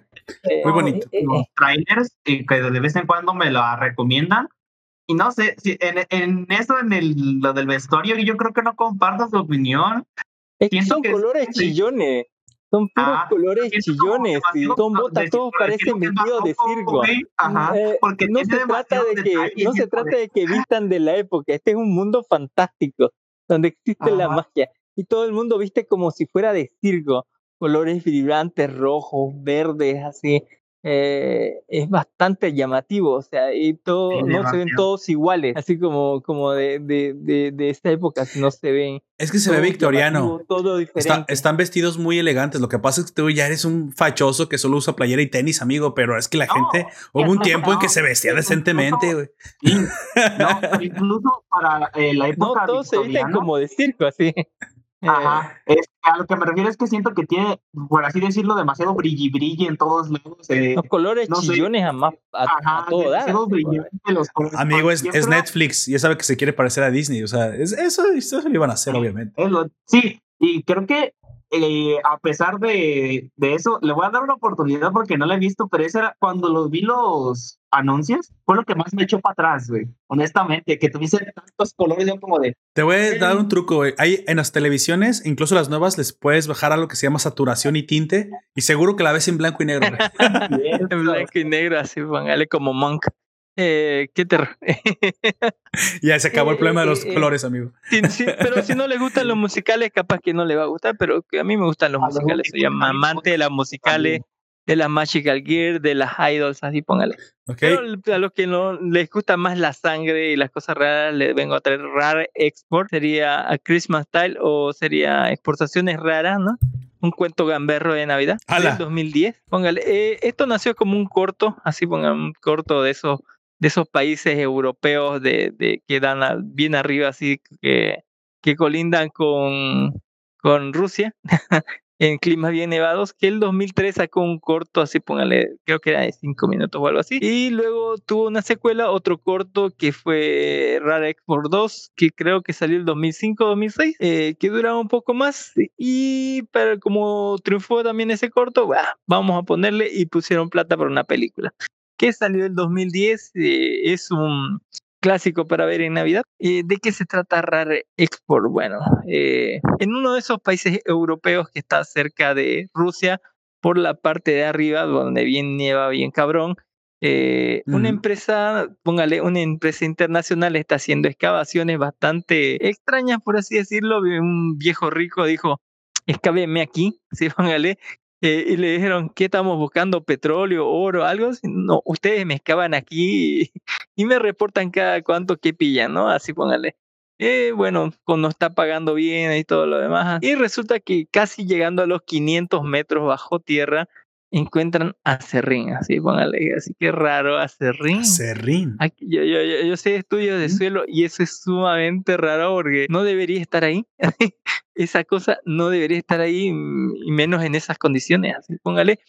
Eh, y después de la película como que nos, nos muestra el pueblo, eh, porque están cerca de un pueblo esa excavación. Eh, un pueblo bici- bicicletero es poco, estos son como 20 o 50 personas máximo, eh, que viven de la caza de animales, van, van cazando venados y todo eso, a los cuales les molesta mucho que, que haya tanta explosión ¿no? de, de- de la excavación. El- el- porque las explosiones les, empan- les, empa- eh, les espanta la carne, ¿no? Con Ah, patas claro. y entonces no pueden cazar, no, no pueden comer y todavía tienen que abastecerse, ¿no? Para el duro invierno. Eh, pero en una de esas como que terminan, o sea, ya no se escuchan explosiones, todo está demasiado tranquilo, tal vez demasiado tranquilo sea la palabra, eh, antes de la calma, ¿no? No, la calma antes de la tormenta, güey. Eh, lo que pasa eh, de seguido es que van a pillar como que eh, muchos animales muertos en masacres horribles y destripados como si eh, algún What? bicho los hubiera destripado mal, así, órale, re mal. Eh, y dicen que pueden ser una jauría de lobos o algo así que, que está haciendo su cosa por ahí. La cuestión es que también van a ver eh, ¿no? a, a la excavación porque ya no hacen ruido y descubren que ahí ya no hay, ni- no, no hay nadie y parecen haber corrido todo el mundo que estaba ahí como, eh, o sea, patitas para que las quiero y con bastante prisa dejando todo atrás eh, y sin mirar hacia atrás, ¿no? Eh, en fin. también tenemos, porque la, la película se centra mucho desde el punto de vista de, de un niño que vive de esta aldea, de, de este pueblo, póngale que está, está en etapa de investigación para el colegio sobre, le piden investigar sobre la Navidad y como que va al- a, a la biblioteca, qué raro, ¿no? Eh, no debe tener internet ni nada, póngale. Eh, va a la biblioteca y encuentra unos libros muy raros que cuentan sobre un, póngale, un ser eh, mitológico muy antiguo, bastante cabrón, eh, que saca la piel de los niños, que los apalea así a, a la gente, ¿no? Castigándolos de una manera cruel y, y muy bizarra. Eh, um, y que no, y que tal vez eh, podamos ver en esta película o no. Quién sabe, eh, pues, esos libros muy raros, dígame poner, chico, como que dice, vaya, se está acercando el 25 de diciembre, eh, como que tengo que cubrirme con algo porque el tipo es listo, como que va en su cabeza como que es una armadura, se pone ciertas cosas, eh, se duerme con una pistola, con un rifle armado, así, eh, en su cama, eh, esperando por si acaso viene esta cosa. Y tal vez el tipo le puede sonar súper demente, pero yo diría que está súper en onda porque lo que se viene a continuación es, eh, mm, ¿por qué decirlo? Vamos a descubrir la razón de la que estén muriendo estas, est- lo- los venados, por quien se lo está morfando. Y mientras la cantidad de cadáveres humanos y de animalitos vaya creciendo, vamos a tal vez o no capturar un ser que no debería estar ahí, eh, que está bastante Chale. pasado de lanza. eh, y tal vez lo peor la peor sea que no está solo, que hay un chingo más y que no es ni siquiera el boss final, porque parece un NPC y el boss final como que mide 50 metros, está bien gordo, dice jo, jo, jo, jo. no. Y saben que han sido unos niños muy, muy malos. Eh, así que póngale. Eh, Súper divertida la película, me encantó así. Eh, véanla, merece ser. No es lo mejor de la vida, pero es un clásico navideño. Chale. Siempre tiene una pisada. Una un, sa- pasada. un para santa verlo. hijo de puta, básicamente. Chale. Eh, eh, eh, eh. Fin, Bueno, Está súper divertida. ya lo saben, yo nunca la he visto, pero esta me la voy a ver, eh, Cami, esta me la voy a ver, no, nunca la había escuchado, es extraño. No sé si a lo mejor no, está en alguna plataforma, nos puede informar si está en Netflix, Prime Video, Disney Plus, no creo, pero ¿dónde la podemos es consumir? del 2010, ahí póngale. Así, ¿por dónde Ah, estará? no. Eh, eh, por ahí anda. Póngale, yo, yo le dejé ¿Qué? Un enlace por ahí, por ahí. Estaba por ahí. Para ir a buscarla. Eh, eh, eh. Y para, ¿no? Para despedirme así, eh, eh, les doy una recomendación navideña de hentai, póngale, así. ¡Hala! Don Cami, bueno, está bien, ya. Aquí, esto es, aquí es. Ah, full. Ya saben, es más 18. Ero Mame, si no saben de Ero Mame, póngale, eh, no los culpo. Eh, este anime de hentai de Dojoba, póngale, lo único que tiene navideño es la mitad de la primera hora, la primera ova, póngale, donde un tipo le escribe una carta, no sé, a la corporativa de, San- de, de Santa Claus o es Christmas, no sé, la corporativa navideña de, de, de Japón de turno y le dice que necesita una chica para una cita. Y la cita incluye todo. Oh sí, oh Dios. Eh, y después de eso como que le gustó la, la Nochebuena, sí, póngale. Y el otro año ya pide que se quede para siempre ya. La, la- una linda rubia con pecho enorme que es un que se llama Santa o algo así y que reparte regalos y también juguetes sexuales. En fin, ahí está divertida. Por si quieren ver Vaya. algo navideño de anime. Por obvias razones no les puedo poner en el podcast, en el directo las imágenes, pero bueno, ahí lo tienen para los más pervertidillos de nosotros. Una recomendación. Chido. Pues bueno, gracias, Y- y- don Cami. Eh, creo que sí, al Para menos que la, tengan su noche buena, sí. la segunda sí la, sí la voy a ir a buscar. pues bueno, de hecho, la vez pasada en el Halloween también recordamos eh, algo de Hero, también, está Ao Jack, de hecho, fue Eroguro, fue tema más hardcore. ¿Por qué no? ¿Por qué no? Este es un podcast para adultos, así que pues, pueden disfrutar de las historias o de las imágenes más, me imagino más que las historias. Pues bueno, Y no Eh, regalen pícolos, pícolos rosados. Pícolos no. no, no, por no, eso se gayes a los niños, así es. El, el siguiente, eh, Psychor, ¿sabes dónde está Sight? Si volverá, se desconectó, se le fue la luz. Eh, Eh, eh, ahí está, eh, invóquenlo, así. Vale. Side, no, de invocación. no sé dónde está en este momento porque esa. Que no se dio cuenta o algo así. En Sí. ¿Qué pase a yo? Ah, Jack. Ah, Jack. Sí, entonces lo soltaremos en lo que vuelve, en lo- en- entre que los problemas técnicos se resuelvan.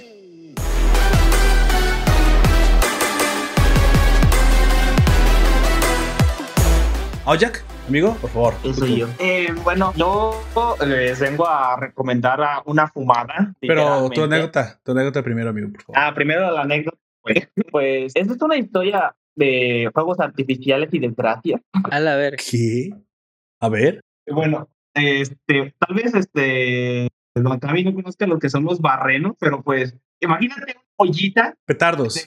Puedes decirlo como petardos, que es como se conoce. Juegos artificiales. Sí, exactamente. de pólvora adentro y una mecha. Ese es un, así yo conozco. Petardas.com. Amigo Jack, se te corta un poco. Ah, ya me escuchan.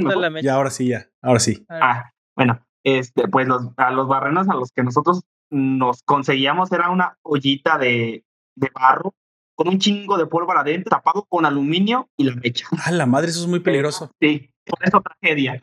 Ah, la- No sé cómo los conseguía este mi compa, pero los eh, nos conseguía muchos. eh, nomás era como de 15 pesos por, por barreno, pues por obvias razones.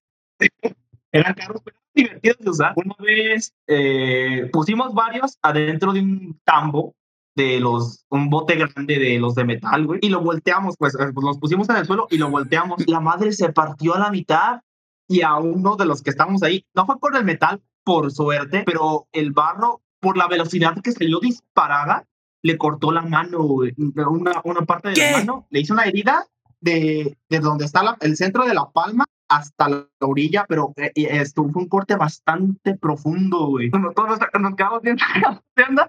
Creo que bien adelante fue cuando dejamos de, de comprar esas cosas. Tampoco te mentiré que no tengo ganas de, de- diciendo que no tengo ganas de comprar otros de esos porque eran bastante efectivos para su cometido. Si tronó un tambo de metal, imagínate lo que podría hacer. Yo creo que eso ya no directamente, güey. Sí, de hecho, eh, hay historias que yo pensé.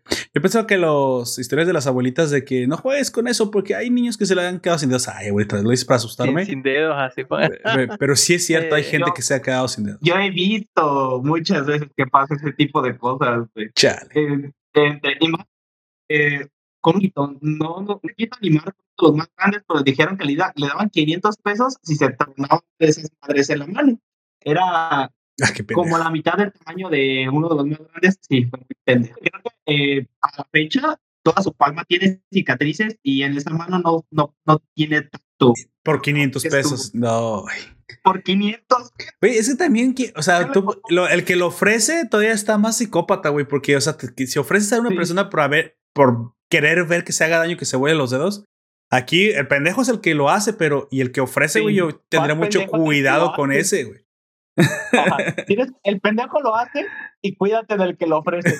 Estábamos en secundaria en ese entonces, así de que pues la pendejez supongo que se quita con el tiempo, pero el otro no. Chale.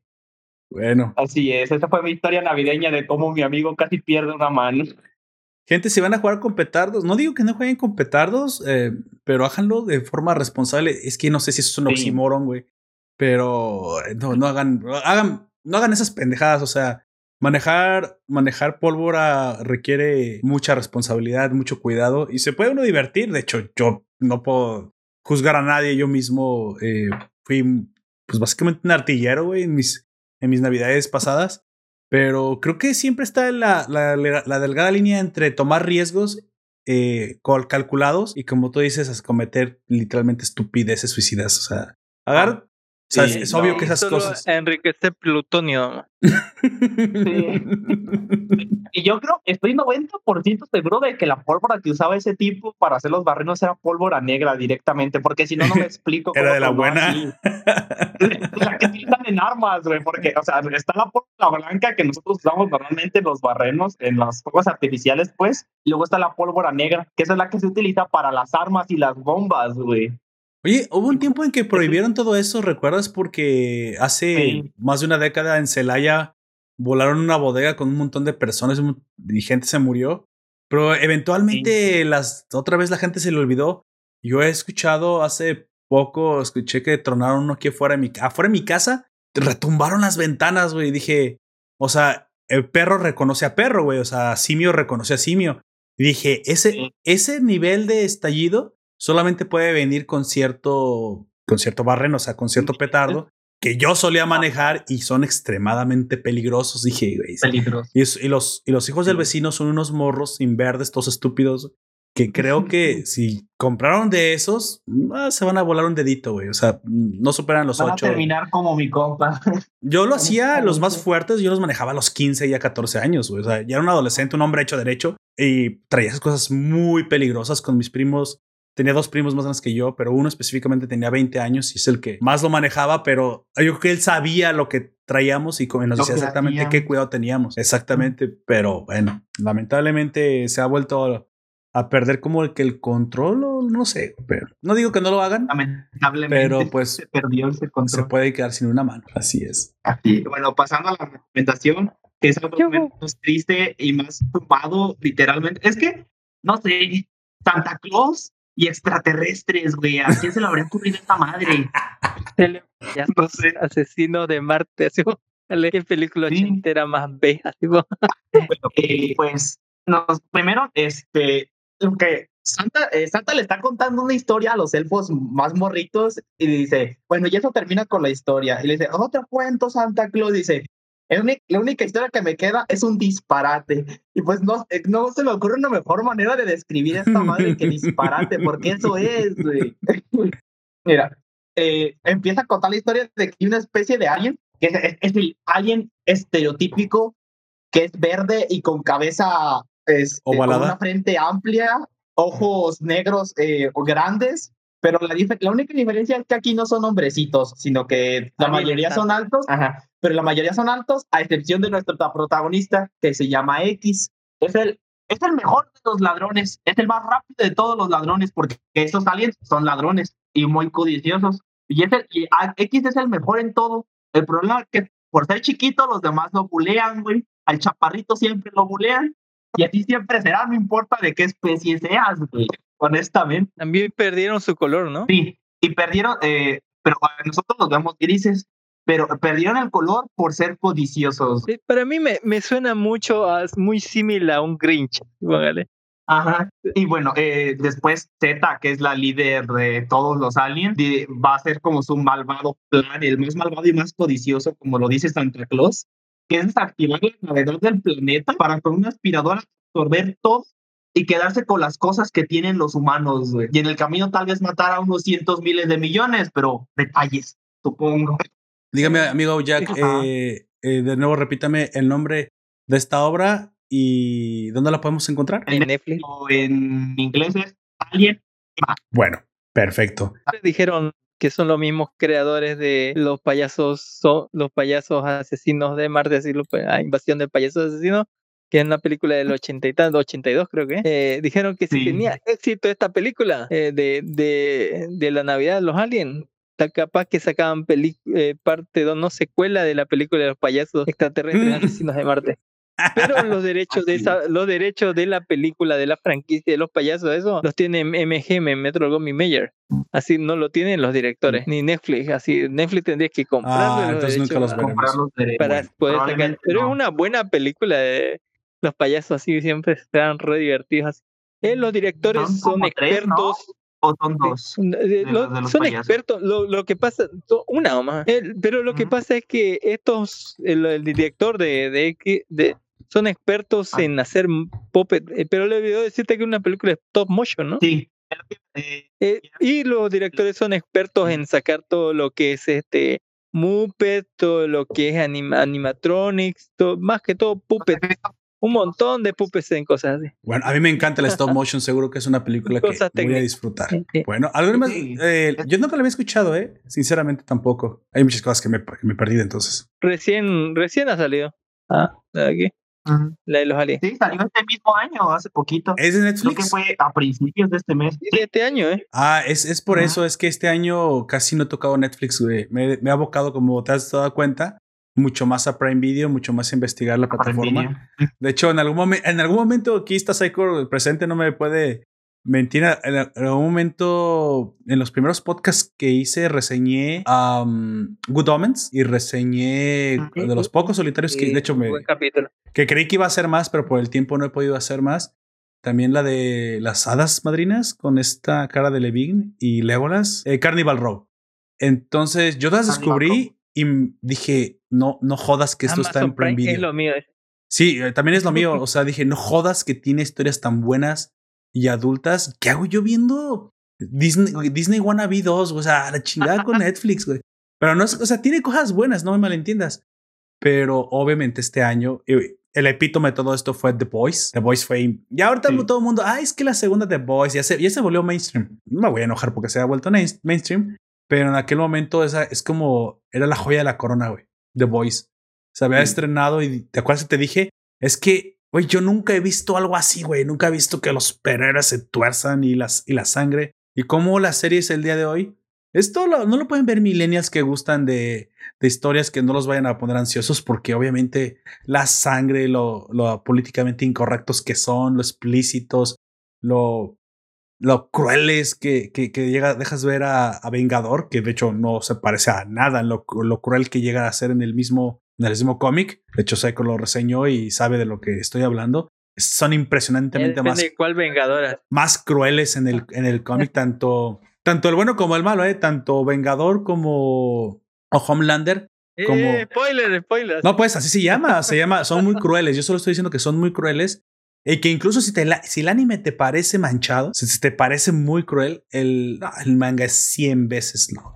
El anime, digo, la serie es 100 veces peor que live action. ¿eh? Bueno, ya supe dónde está, dónde está Caballero Side. Nos dijo que lamentablemente tenía un compromiso y pues tenía el tiempo recortado, pero nos dejó. Se le agradece su participación y también ¿Qué- el haber estado aquí con nosotros. Es que tiene trabajo ¿Qué- qué- mañana. ¿Qué recomendación, ¿Qué recomendación dejó? Ah, nos iba a dejar. nombre, ¿no? Eh, sí nos dejó lo que iba a recomendar. Él iba a reseñar Slade Spire. Y Slade Spire es algo que tampoco conozco y me hubiera gustado escucharlo, pero bueno, se los dejo. Es un videojuego de tipo roguelike, parece un RPG de cartas Ah. y mazmorras que muy probablemente nos iba a reseñar de forma exquisita. Pero bueno, nos quedamos con las ganas en una próxima y futura este, participación o crossover. Espero que lo exista y pues nos puede comentar un poquito de lo que hoy se quedó de ver por el tiempo. Ah, yo entiendo, yo entiendo, es que el hecho que lo hagamos los domingos y esto, pues bueno, roba, roba un poco del tiempo. Pero bueno, vamos, vamos terminando con las recomendaciones. Por último, eh, les diré mi anécdota. Eh, yo les quiero hablar de algo que me pasó. Esto es algo personal. Es una tragedia. Ya vimos que la vida de Aoyak es una tragicomedia. Sin embargo, eh, la mía no estaba exenta de situaciones difíciles y de situaciones de repente un poco que tú te pensarás en exceso eh, trágicas, eh, que por pura suerte sigo aquí. Siempre he sido alguien, una persona que toma riesgos altos. El valores... Se ve de forma insegura. Sí, es, es posible. Sin embargo, digamos, por ejemplo, te voy a poner un ejemplo y, y no es algo de lo que me enorgullezca, pero hace tiempo llegué tan, pero tan, tan, tan borracho a la casa de mis papás cuando todavía vivía con ellos que no traía las llaves. O había olvidado que no traía las llaves de la casa y llegué en mi automóvil y no podía abrir la, la, cochera para meter el automóvil, pero no puedes entrar a la casa si no abres la cochera. Entonces, o la puerta del frente, pero pues, no traía mis llaves. Dije, demonio, el automóvil lo puedo dejar afuera, demonios. Que dije, ah, bueno, sabes que en de los casos voy a dormir en el automóvil, me va a quedar toda la noche afuera Y pues ya en la mañana, en la madrugada que me hablan, creo que de un sábado para un domingo, ¿sí? Así que ah, dije, no hay problema. Nunca se barrió la escuela. Sin embargo, en mi concepción estúpida de Superman por el alcohol, que lo puedes todo hasta que se te bajan las copas, dije, ¿y si me paso la casa? ¿Y si, y si me y si escalo la casa? Y luego por dentro de la barda me, me descolguino y, y caigo dentro, ya simplemente sería tocar eh, la, la puerta interior y muy probablemente me, me abran. Eso en mi, Ya. en mi, porque En estuve mente. tocando, estuve tocando y no me abrían. Dije, ay, están tan dormidos. Ganadora. Exactamente. En, en mi infinita estupidez de veintitantos años, eh, con un, un mar de alcohol en la sangre, dije, voy a trepar mi casa borracho. Y dicho y hecho, lo hice. No sé. Fue. Eso fue hace como... Aparte, yo hacía muchísimo ejercicio, pesaba muy poco, pesaba 75 kilos a lo mucho, era muy, muy delgado y hacía muchísimo ejercicio. Tenía, no me acuerdo ¿Se si... lo bardió alguna vez la, en la escuela? ¿Se lo bardió la verdad? 20 No, en la escuela no. Bardeando. En la escuela no, pero en, mi, sí. en mi casa, yo creo que hubiera, lo hubiera hecho si hubiera tenido la Le posibilidad. faltó barrio, le faltó barrio. así. Es que yo no tenía que escapar de mi escuela, mi escuela no era pública, pero No, hay que, hay que escapar a que la escuela esté abierta. Hay que bardeársela alguna vez. bueno, pero esto no lo recomiendo a nadie, es una, una reverenda estupidez porque me pude haber muerto, estoy seguro que en un accidente pude haber quedado ahí y yo alcoholizado. Entonces lo que hice fue como pude y no recuerdo cómo, todavía tenía, te digo, yo que tenía mucho, mucha fuerza. Eh, me, me paré en lo que yo recuerdo que era como un poste, una saliente de un poste, y de ahí tenía que saltar al techo de la casa. O sea, nada más imagínense la- el, el grado de estupidez. Entonces trepé un poste, me paré en una saliente y el techo de la casa estaba a un metro, más o menos. Sí, pero sin embargo no estaba hacia abajo, Vaya. no estaba hacia el frente a, a mi horizonte. Estaba ligeramente más inclinada la, la, la, el borde, si quieres, el borde del techo de la casa. Y aparte estaba el punto, pues, de que no tenía un punto de apoyo muy fuerte, estaba parado en una saliente. Y dije, bueno, si trepo y mis brazos quedan por encima del techo, tal vez tenga la fuerza suficiente tipo Toreto para que con mis, eh, no sé, los músculos que tenga en lo- entre los bíceps y los tríceps pueda yo levantarme tipo ninja y pueda ca- caer al techo de la casa. Y luego está el... Todo el- sonaba bien en mi cabeza. Dice, todo Sonaba tan bien en mi cabeza y estaba tan alcoholizado que me lancé, lo hice y golpeé el techo de la casa. Creo que tu- tuve moretones en el pecho durante mucho tiempo y sí, no, no me resbalé y mis brazos fueron lo suficientemente fuertes con el alcohol y la granalina para poderme levantar a mí mismo desde la orilla de la casa y caer, y caer en el techo, porque la saliente la logré, la, logré sujetar. Sí, era de tabique, era de, de ladrillo. Me raspé, obviamente, me hice unos moretones en la parte de las costillas porque pues golpeé, golpeé el borde con el cuerpo. En mi estupidez eso estaba bien, pero estaba tan localizado que no sentí dolor. Entonces me paré y vi que ahora tendría que descolguinarme o descolgarme de la saliente por dentro, porque hay un patio por dentro, y caer al piso. Dije, pero la altura de, mi, de la casa de mis papás no es una altura normal, es una altura aproximadamente como de dos, casi tres metros. Y alcoholizado y no veía dónde iba a caer. Sí, había como un jardín, pero no estaba seguro de golpear el jardín o la, o la, o la banqueta. Así que, pues bueno, eh, me puse en, en, en la saliente y dije, ¿y si Ya llevamos medio camino ya. y si ya me lanzo y me lanzo hacia atrás y caigo donde está el pasto, bueno, obviamente el golpe fue tan terrible, eh, no me fracturé nada porque Dios es muy, muy, muy grande. Fuerte. Este, di varias vueltas, golpeé con algunas piedras que había en el jardín. No, bueno, total, después de haberme levantado, pero no sentía nada por el alcohol.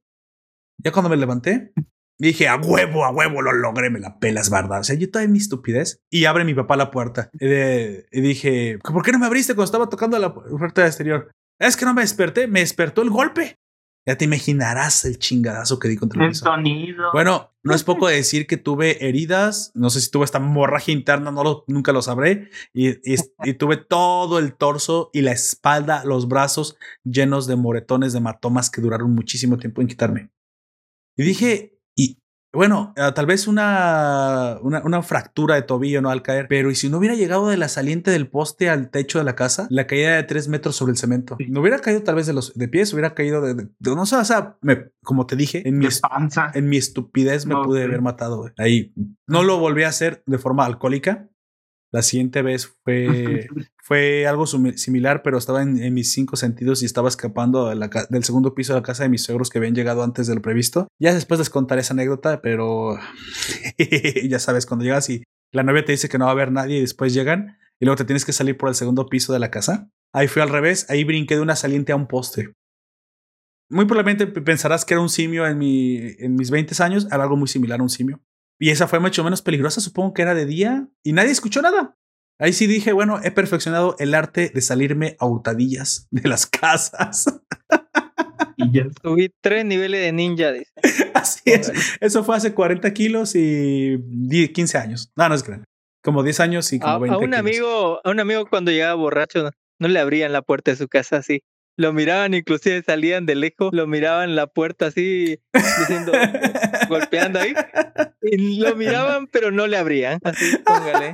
Lo castigaban. A mi papá varias veces nosotros. güey. No, a tu papá. Vaya, eso está bien muy feo. pedo, No, una cosa es que no te abran y otra cosa es que salen, te miren todavía, estar rogando para entrar y mirarte ahí con cara de, no, así- Vaya.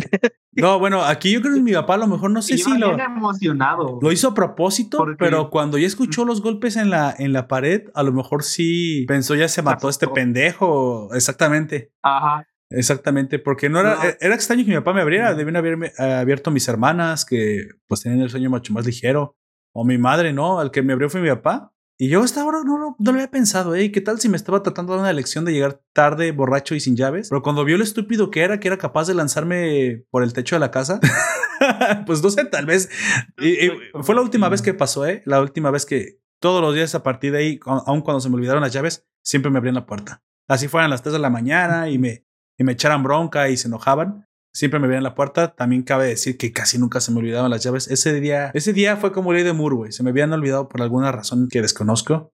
Pero no Ah, es que fuera el día que me puse alcohólico. No, no, me ponía alcohólico muy seguido.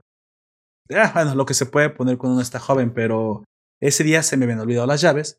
Y te digo, eso nunca lo volví a hacer. Obviamente nunca lo volví a hacer porque después cuando vi la distancia que salté, eh, muy probablemente la salté por la adrenalina. No es un salto que una persona normal en sus cinco sentidos con el miedo. O sea, me pasó como la película de, de Batman, ¿no? Cuando Ra's al pone a, a, Batman en el fondo del pozo, que sabes que tienes que saltar sin la cuerda y que lo que te va a mantener vivo es el, es la adrenalina que te hace hacer cosas eh, así. Yo creo que sí. Ese, ese día no traía la cuerda y por eso di ese día, pero no es una cosa que voy a repetir jamás en mi vida. güey. Pude no haber llegado güey, a la orilla. Eso pudo haber acabado muy, muy, muy, muy mal. Pero bueno, ya en retrospectiva dices, bueno, eso fue lo que pasó y no, nunca lo volvería a hacer. Curiosamente, esa no es una anécdota navideña. La anécdota navideña es un poco más sencilla, pero más trágica. Para resumir, ya que me extendí un poquito con esta, es que yo tengo eh, una prima ¿Qué no pasó eso en Navidad? que es mi mala suerte. No, o sea, no soy norteño, pero y si fuera norteño, nuestros hijos saldrían con síndrome de Down o reptilianos. Eh, es, una, es una persona que me cae muy bien, mi prima, una prima eh, eh, de Estados Unidos, hija de mexicanos nacidos allá, ya sabes, tenemos muchos parientes, la gran mayoría de nosotros que han migrado. Sin embargo, lo curioso es que las tres veces que ha estado en México, las tres veces me ha sucedido algo a mí. A mí me ha sucedido una tragedia. La primera vez, aunque tengo una cicatriz en la frente, no sé si alguna vez la has visto, amigo Jack. Esa, la única cicatriz que tengo en la frente. Hoy ya no se nota mucho porque soy adulto, pero de niño se notaba mucho. Fueron puntos en la frente porque estuve a punto de caer en una cisterna abierta y me golpeé contra la orilla de un, de un pozo que, bueno, eso pudo haber sido mortal porque la caída es casi de un piso y son muy es. profundas las cisternas. Es puro cemento. sistemas son horriblemente. sí. Sangré tanto que mi mamá dice que llené un suéter blanco, lo volví rojo. Y en la Cruz Roja el, me llevaron a emergencias. El doctor, este, o sea, todo el mundo estaba súper espantado porque me brotaba mucha sangre de la cabeza. Tal vez por eso quedé así, no lo sé. Eh, la, la segunda vez eh, es la que voy a contar. La tercera vez me pasó otra cosa, pero no fue tan grave. Esa casi me ahogo la tercera vez, pero la segunda vez es que fuimos al mar y me llevó una ola, tragué mucha agua, me asusté mucho y estaba mi prima presente, pero esa fue la tercera y ella estaba grande, veintitantos. Esta segunda que voy a contar, yo tenía 17 años o 18 años, los acababa de cumplir. Estaba, ya sabes, haciendo la fogata. Te debo de contar que para este entonces mucho de la familia ya se había desintegrado y mi primo con el que yo hacía mucho lo- los petardos y eso, ya, ya se había casado. Entonces básicamente yo, yo era el primo que seguía y yo lideraba a otros dos chicos.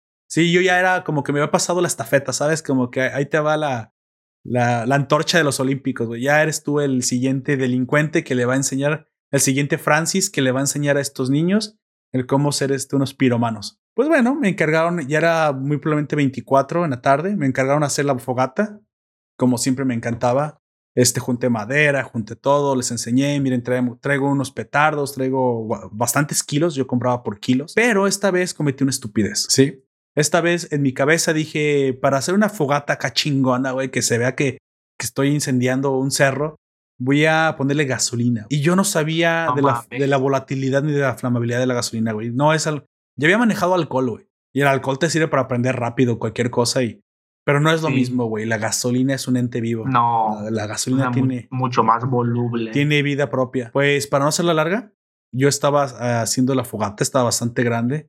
Ya era enorme, güey. Hasta mis primos comenzaron a, a friquearse de, oye, no se va a extender. A... No, no se extiende en ningún lado. Está, está bien. Era muy grande, no podíamos estar demasiado cerca de la fogata porque daba muchísimo calor. Y en mi cabeza dije, ¿y si lanzo una botella de gasolina? Pues aquello se va a prender como el sol, ¿no? A la verga. Pero ahí te va lo que pasó. La lancé y eh, obviamente la botella era como de una Coca-Cola de dos litros de plástico. De hecho, era una Coca-Cola de dos Ah. litros de plástico. Eh, o pudo haber sido Pepsi, güey, lo que tú quieras. Pero eran como dos, o- dos litros y medio. Cuando todavía te vendían la gasolina en garrafas. Y era lo último que quedaba, güey. O sea, todavía la mala suerte. Pero te digo por qué mi prima, porque mi prima salió justo en ese momento cuando yo iba a lanzar la botella, güey. Salió a avisarnos que ya estaba la cena o que fuéramos por los tamales. Pues recu- no recuerdo bien, o sea, eh, recuerdo los pasos, cómo fueron, porque todo pasó muy rápido. Lancé la botella, estaba destapada, precisamente dije, bueno, para que se le salga rápido la, la gasolina, pero la lancé a la fogata para que cayera en el centro, ¿no? Pero malita sea la suerte, güey, que había como una caja de madera que habíamos lanzado, estaba prendiendo apenas. Y como es plástico, rebota, güey, rebota de la, de la, de la Sí. fogata hacia acá. O sea, pero no se, pero no se prendió, güey. O sea, pero ya estaba vaciándose la gasolina. Dije, ah, mierda. Entonces, este, no cayó. O sea, la rebotó la misma eh, fogata. Estuvo muy raro, güey. Entonces me le acerco y digo, para no tocarla, la voy a patear, güey. Pues pateo la botella abierta, ya chorreando gasolina. Y agarra un efecto de aspersor de agua, güey. Rociando gasolina con la patada que le di. Pantalón. Eh, se me cayó, me cayó, no, güey, me, me cruzó desde la pierna izquierda hasta el cuello, güey. Pero me mojó, me mojó. El. Pero no me prendí, me mojó. Cuando cae la botella, como en las películas, se prende el hilo, güey, que dejó. Y el hilo me sigue hasta donde, hasta donde yo estoy parado. Pero te digo, todo pasa tan. Tú piensas que te puedes quitar, güey. Tú piensas que el- no, lo vas a ver venir. No, no lo puedes ver venir. Es, es algo que sucede en un instante. Pues se me prendió el pantalón, la camisa y el cuello. güey. Es un dolor que no les puedo eh, describir bi- bien, pero se siente como si- ah, abrasivo, como si tuvieras un montón de abejas pegadas en el cuello. La parte de la ropa, si bien no la recuerdo porque se, se prendió la ropa, eh, don- el fuego realmente lo que más me dolió fue cuando llegó al cuello de mi oreja derecha. Entonces, eh, mi desesperación fue tanto que no puedes pensar demasiado bien. Y, y la calle, pues eran puras piedras y tierra en aquel entonces no estaba ni pavimentada. Me lancé al suelo y, y- y rodé. Rodé mi cabeza, rodé, rodé, rodé, rodé, rodé, rodé. Dicen los que me vieron que estaba gritando de, lo- de dolor, pues mientras estaba apagándome. Y cuando Mm. me levanté, ya no estaba perdido el cuello, güey. Ya había pasado. Y estaba como respirando de, y con mucha adrenalina. Dije, no, ya todo pasó bien. Y yo todavía, todo pasó, eh. eh, Fue un susto, pero ya me apagué. Bueno, tenía, dicen que tenía la camisa, dicen, eh, porque esto no lo recuerdo bien. Tenía la camisa y el pantalón prendidos todavía, pero muy poquito. Como que, como de broma, güey, como que, ah, cabrón, se, se- se te acabó prendido una parte, como en las caricaturas. Sale mi papá, se quita la camisa, güey, frente a los invitados, se le vale madre, güey, se quita la playera y le queda la panza de fuera. Y me, y me apaga el pantalón, güey, con la camisa. Dije, ah, oh, oh, perdona, ese. Eso se me pasó. Y entonces veo a mi prima, güey, a los, a esa que lo que me pasan las cosas, la veo a los ojos y está pálida, güey. Dije, ¿qué, güey? Eso solo es ropa, no pasa nada. No, no, no. Es que no tienes piel en el cuello. Yo, ¿qué? Me toco, güey, me arde. Me, me quedé sin piel en un área tan grande como desde la oreja a la base del cuello, güey. Del lado derecho. Y quemado, pues, era la piel estaba quemada. Dije, mierda. Dirás, ¿por qué no me quedaron cicatrices? Porque parece que eso nunca sucedió. No sé qué hizo mi abuela, güey. Fu- Fue por sábila, me pusieron hielo, sábila. leche, leche, sábila, una pomada combinada con tepescohuite, no sé cómo se llama esa cosa. Una preparación este, de maquillaje que yo sé que utilizan en el maquillaje profesional, que se llama polvo tepescohuite. Hizo como una plasta negra y pasé la vergüenza de mi vida un mes, güey. Así tuve que incluso ir a la escuela con la cara quemada y con una plasta enorme, güey. Me veían con grima los, los niños, los, No crees, eso no hizo nada, no hizo bien por mi autoestima, pero yo tenía activo 16 o 17 años. No, estaba 17 años porque estaba todavía en la prepa. Ya estaba grande, güey. Esto me pasó ya grande. Y me veían pues con miedo, güey, porque pues que estás viendo a una persona con la cara quemada, güey, una, una parte de la cara quemada, no la cara, el cuello, güey, entre el cuello, la barbilla y el cuello. Pues bueno, digo, a veces Dios es muy grande, güey, o tengo mucha suerte. Yo, porque lo de mi prima, digo, mi prima es de mal agüero, güey, ya no me lo vuelvo a acercar a esa, a esa mujer. Este, se me cae la, la enorme costra que tenía en esa gran sección de mi cuello y cara y me quedan cero cicatrices, güey. Cero. Como Sí. si eso jamás hubiera sucedido. No, no hubiese pasado. Eso es algo que me hizo respetar de ahí en adelante el fuego. No le tuve tanto, eh, tuve un tiempo miedo, le tuve un tiempo miedo. El otro día, ya sabes, bueno, he prendido fuego, el gas y esos, yo les tengo respeto y ya no juego con ellos. Ah, Ahí no quedó, después volví a jugar con petardos. dices, bueno, no aprendiste, Poperto. No, no, sí aprendí. Lo que pasa es que ese día dije, it was too much, güey. Me, me- ese fue, esa fue la raya que Sí. crucé y lo- no, digo, no, en mi cabeza la gasolina era otro, otro material más, güey, para jugar. No, güey, no se parece a la pólvora, no se parece a todo lo demás. La gasolina Ah. es muy diferente, es algo que sí nos recomiendo que toquen. Es, es, si puede describir la gasolina, es traicionera, güey. Muy traicionera. Sí. Tal vez igual o más que el gas. Así que no, con eso no jueguen, señores. Es. Yo de pura suerte, güey, de pura suerte no quedé con una cicatriz que me marcó el resto de mi vida, ¿eh? Mm. De pura suerte no me caí aquel día. O sea, te digo que me han pasado cosas. Yo no sé si nací con un, un gen que no me hace evaluar bien el riesgo. güey. Es por eso con el tiempo he tomado más precauciones porque sé, sé a lo que me atrevo y dije, no, no, no. No, hay, hay que pensar mejor las cosas, güey. Pero ese día, el susto que le saqué a mi familia, el susto que le saqué a esa prima, güey, te digo que estaba pálida. Mi papá creo que estaba comiendo tamales, ya no comieron, güey. Les, eh, les eché a perder la. Y de que no, no, no se eche a perder. Ustedes sigan, sigan. Creo que siguió el festejo, pero obviamente con esa espinita, ¿no? Con ese, con el fantasma del, del accidente, ¿no? Fue en medio de la familia. Ujú. Les dije, no, no se preocupen por mí, es- pues, me duele. Yo también lo tomé así, güey. O sea, que pues, ¿qué podía decir? Ya, yo estaba grande. Todos quedaron. Te aseguro que los, mis primos, esos nunca van a tocar jamás en su vida el fuego, quedaron bien asustados los morros. Dije, bueno, eso me pasó. Y eso, aquí estoy no todavía. Entonces quiere decir que, que de ahí tuve que aprender. Nos comenta Legution del stream, no es anécdota, pero el recuerdo más vivido, más vívido y el más lindo que, ah, más, sí, más vívido y más lindo que tengo de Navidad es mi abuelita haciendo buñuelos. Un gran recuerdo, ¿vale? Creo que Saludo a Legush. se recuerda gran mucho, recuerdo. mucho a la familia. Y es algo con lo que se quede, tienen que quedar, ¿no? Estas cosas que nos pasan de repente, te digo, por, pues no sé, a veces se nos ocurren tonterías, pues son, son cosas que aprenden. Afortunadamente, digo, nunca me quedaron marcas, pero pudieron haberme quedado marcas y eso, pues bueno, eso ya, digo, te lastima para el resto de tu vida. Y lo que les traigo, lo que les quiero recomendar es algo para terminar, una película que me gustó mucho en su momento cuando la vi. Y hoy cuando han pasado algunos años la vuelvo a ver y la vuelvo a recomendar, que es. El Cuarto. Rey Mago. El Cuarto Rey Mago es una película que salió hace mucho cuando Martin Sheen, el papá de Charlie Sheen, se veía como hoy lo ven en, en la serie de, de Two and a Half Men. Estaba súper joven el señor y digo, estaba idéntico y actuaba, bueno, eh, el talento es de familia. Eh, la- a grandes rasgos, la película la pueden dar a buscar, incluso está en YouTube, ya ni siquiera, creo que ni siquiera la tiraron por los derechos de autor y está hablada en español. ¿De la primera temporada de Two Halfman o de la, de la décima, de la última? Creo onda apareció? que a, a la hay mitad. 10 años de diferencia. ¿sí? A la Hay mitad. mucho alcohol, sexo, drogas por de por medio. Ma- Martin Sheen ahí se ve como de unos 40 años a lo mucho, aproximadamente. Se ve que ronda los 40 años Martin Sheen en esta película. Y básicamente se trata de un gran... Ahí los magos los toman como si fueran sabios, pero también como curanderos. Entonces, él es un gran doctor, tan doctor como se pueda haber sido en aquella, en aquella época. Él cree en las profecías del niño que van a ser, el niño que vendrá de la estrella de Belén y bla, bla, bla, bla. Incluso se habla directamente con otros magos, lo cual te hace pensar que en esta concepción del mundo, Melchor, Basta- y Baltasar también son médicos. Sí. O sea, eran gente que era muy sabia, con dinero y curaba. Entonces eran médicos, eran los médicos de aquel entonces. Este, y eran muy, muy... Él estaba dentro de una asociación y la asociación no le cree. No le creen, no dice, no, mira, está muy bien eso de que pienses que el rey de reyes va a venir, pero tú, tú este, tienes un nombre, ya tienes una reputación aquí. ¿Para qué dejas todo esto?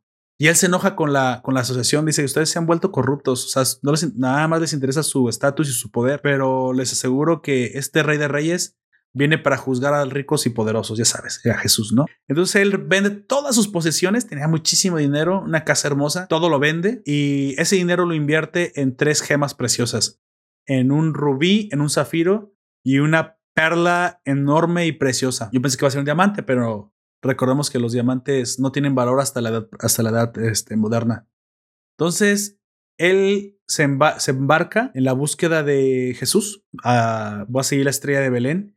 Pero antes de ir, eh, uno el, segundo al mando, bueno, no segundo al digamos, el presidente de la Asociación de Médicos, que es su propio padre, eh, que él quería que su hijo heredara su posición. Le dice, mira, hijo, no te voy a obligar a hacer lo que, tú a lo que yo quiera. Si crees que debes ir, ve, pero si encuentras o no encuentras lo que buscas, vuelve. Sí, ok, está bien, padre. Entonces le, le pone un, un esclavo del padre, le dice, ¿sabes qué? Eh, sigue a mi hijo, vete con él, sírvele en todo lo que necesite y si me lo traes sano y salvo, te, doy- te voy a dar tu libertad. Entonces el esclavo tiene el aliciente de volver lo más pronto posible y de mantenerlo salvo y salvo. Entonces el cuarto rey, eh, bueno, este, este mago, eh, Martin Sheen, dice, está bien, voy a buscarlo. Pero curiosamente en el camino, para no contarles la película completa, esto es la, la premisa, en el camino a Martin Sheen se le atravesan varias dificultades, varias vicisitudes. En algún momento hay un enfermo que se encuentra tirado y dice el esclavo, pero maestro, no puede pararse a ayudar a, todos los enfermos que encuentre. Y no, espérate, espérate. Este hombre necesita ayuda de un médico y antes que, nada, yo soy eso, le tengo que ayudar. Entonces ahí pierden un par de días. Lamentablemente porque es demasiado bueno y se para, parar, para a ayudar mucha gente. O sea, aquí Martin Sheen es un gran samaritano en toda la extensión de la palabra. Lamentablemente pierde, pierde la llegada al punto de reunión con Melchor Galparis Baltasar. O sea, lo estaban esperando. Se iban a reunir los cuatro. Se habían, se habían mandado cartas y se habían puesto de acuerdo para ir con Jesús. Incluso él sabía que ellos ya le habían compartido lo que iban a regalar, oro, mirra y, e incienso. Entonces él iba a llevar gemas preciosas. Era, el cuarto regalo, el de él, pero no llega, no llega al lugar y tampoco se entera nunca que el lugar de nacimiento se había cambiado. Él no sabía que iba a ser en Belén, él pensaba que iba a ser en Israel o en otro lado. En Jerusalén, perdón. Él pensaba que iba a llegar a Jerusalén Jesús, pero no se entera esta información y no va a Belén y pierde el nacimiento de Jesús. Entonces él, él básicamente le dice el esclavo, pues que bueno, vuelvan, que ya, que ya todo está perdido. Dice, no, lo voy a buscar. Así pasan años, años, les digo, eh, él en toda la travesía. Está muy bonita. Ya, obviamente tiene estos eh, actores de forma histriónica, súper exagerada, pero por el tiempo que se hizo. Pero bueno, si puedes ignorar eso un poco. La historia por detrás es bastante buena, eh, deja un buen mensaje. Es bastante, un poco tragedia también lo que sucede. Él por azares del destino las gemas las va usando, las va perdiendo. Lo que supuestamente iba a regalarle a, a Jesús.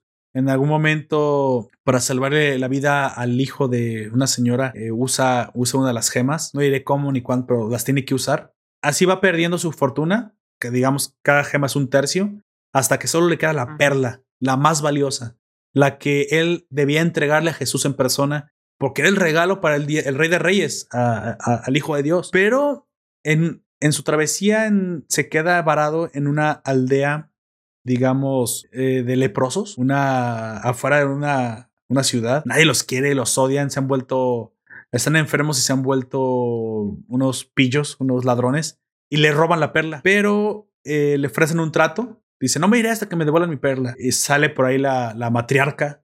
Dice, bueno, tenemos muchos enfermos y tú eres un doctor. Ayúdanos a curar a algunos de los enfermos y te devuelvo la perla. Ok, trato hecho. Y así lo hace. Y así lo hace. Se queda una semana y ayuda a, la- a los leprosos. Y bueno, dicho y hecho, le van a devolver su perla, se la dan. Y él se dice, bueno, ¿sabes qué? A lo mejor me puedo quedar otra semana porque tienes muchos, muchos enfermos, muchas cosas que hacer. Y, y le ayuda a la matriarca, comillas, comillas. Bueno, para no hacer las largas, la vida se le va a ir, ¿sí? Pasan 30 años y nunca se fue. Y nunca se va de ahí, nunca se fue de ahí. Ese es el punto medular, güey. Nunca se va de la aldea. Incluso les enseña a trabajar. Y dice, oye, ¿por qué ustedes siguen pobres? Nunca salen de, de robar. Es que nos han aislado y no sabemos hacer nada. La gran mayoría de ellos han estado enfermos desde chicos. Les enseña a trabajar la tierra, les enseña las artes. Pues él era una persona, un médico, una de las personas más estudiadas de su tiempo, güey. Les enseña lo que hay que enseñarles de todo a, este, a cazar animales, a, confeccionar su propia ropa, a un montón de cosas les enseña, güey. Básicamente a ser una, un pueblo independiente. Y ya han pasado tantos 30 años y él todos los días el esclavo escribía, güey, al padre, ¿por qué demonios eh, eh, no viene a, convencer a su hijo? Porque no quiere volver. O sea, él ya nunca tuvo su, su libertad. Han pasado 30 años y, ya nunca hizo que el, el médico volviera. Así que, pues, bueno, no va a ser un hombre libre, ¿no? Y un día el médico se enoja con el esclavo y dice, bueno, ¿sabes qué? Te doy tu libertad. Ya me cansé de tus lloriqueos. y, dice, eso te dije hace rato. Dice el esclavo, esta parte me, me- me dio mucha risa. 30 años, ya para qué quiero la libertad. eso, me, eso me las hubiera dado hace 30 años. Pero bueno, le voy a tomar la palabra, por fin. Y se larga, güey, de ahí. Porque aparte, como el esclavo era un esclavo de un hombre rico, era un esclavo fifí, güey. Era un esclavo de élite. Así que le daba asco Sí. tocar a los pobres, güey. Así era. El médico no, era mucho más humilde, pero el esclavo, no. El esclavo dice, ¿cómo voy a tocar a esos pobres? No, no, no. Pídame lo que usted quiera, señor, pero yo no los toco. Entonces le dice, ¿sabes qué? Ya me cansé de mantenerte y de que desprecies a, a los enfermos y a los pobres. Este, ya vas a trabajar para vivir. Pero soy su esclavo, me tiene que mantener. Sí, exactamente. O sea, ese es el contrato. Fíjate, curioso. Si tienes esclavos, te tienes que, ah, te tienes que hacer cargo de ellos. No, te doy tu libertad entonces. Trabaja para tu libertad. Curiosamente, el, el esclavo se queda pensando durante un rato en la película. Esto de la libertad como que estaba muy sobrevalorado. güey. Así como que, pues sí, cabrón, ahora tienes que trabajar. en la esclavitud, te terminas acostumbrando, pues, y no te tienes que, eh, tal vez sí te maltraten y, y eso dependiendo del amo, pero no es lo mismo que trabajar como, no sé, un campesino. Sí, no, no, güey. Este, veas como lavarle los pies o limpiarle el trasero a tu amo, pero no es un trabajo físico tan agotador como el que No, y este tío que era, era servidumbre de élite, güey. O sea, él lo trataban súper bien, lo vestían súper bien. Vivía en un palacio, güey. Entonces, la, la historia es de más que... esclavo. Exactamente. Se olvidó pues de Jesús y nunca lo encontró y, y perdió su camino más bien, pero él, él narra que se- el esclavo narra y dice es que se ve más feliz que nunca, sirviendo a los desfavoridos, desfavorecidos. Y güey, esta, esta aldea crece tanto que se empiezan a, sufren ataques, güey, de otras aldeas porque tienen envidia a que los leprosos ahora se han vuelto como una potencia económica, güey. La gente va y les compra a ellos vegetales, les compra productos que ellos producen, cuando antes pues eran una, una banda de forajidos. Se han vuelto productivos. Pues bueno, el esclavo ya libre eh, se va a Jerusalén y en las calles escucha de un tal Jesús de Nazaret y ve cómo cura a un ciego. Entonces él sabe que su maestro todo el tiempo buscó a este tal Jesús. Hoy, 33 años después, desde aquel día que salió buscando su nacimiento, regresa y le, le- avisa. Lamentablemente el médico ya está sufriendo problemas del corazón y sabe que no va a vivir un año más. Dice, lo iré a ver, pero no tengo nada que regalar. Y se da cuenta que nunca, nunca perdió la perla, güey, la tiene. Tiene la perla él consigo. Entonces, bueno, vamos. Pero ya cuando llega, güey, ya lo estaban azotando, güey, a Jesús, güey. Ya estaba en, el, en la pasión de Cristo, güey. Sí, a punto de ser estaba en el crucificado. Calvario, literal. Sí, güey, está en el Calvario. Eh, pero bueno, lo quiere ver aunque sea que lo crucifiquen. Y se le cruza otra, otra oportunidad, otra, otro contratiempo, que es precisamente una chica que él conocía incluso, la hija de un amigo de su padre, la que en algún momento pudo haber sido su esposa, güey. Su padre cayó en deudas y los romanos la to- tomaron a la hija para venderla, güey.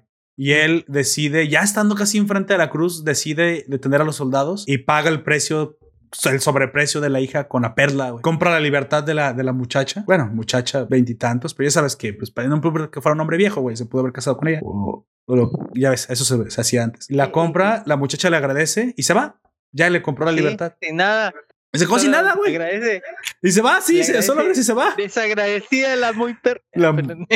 Entonces, pues se quedó con las manos vacías y el bueno, pues no importa, igual lo voy a ver. Y comienza a subir el cerro, güey, donde lo crucificaron y le da un ataque al corazón, güey. Dijo, gracias amigo, Leo.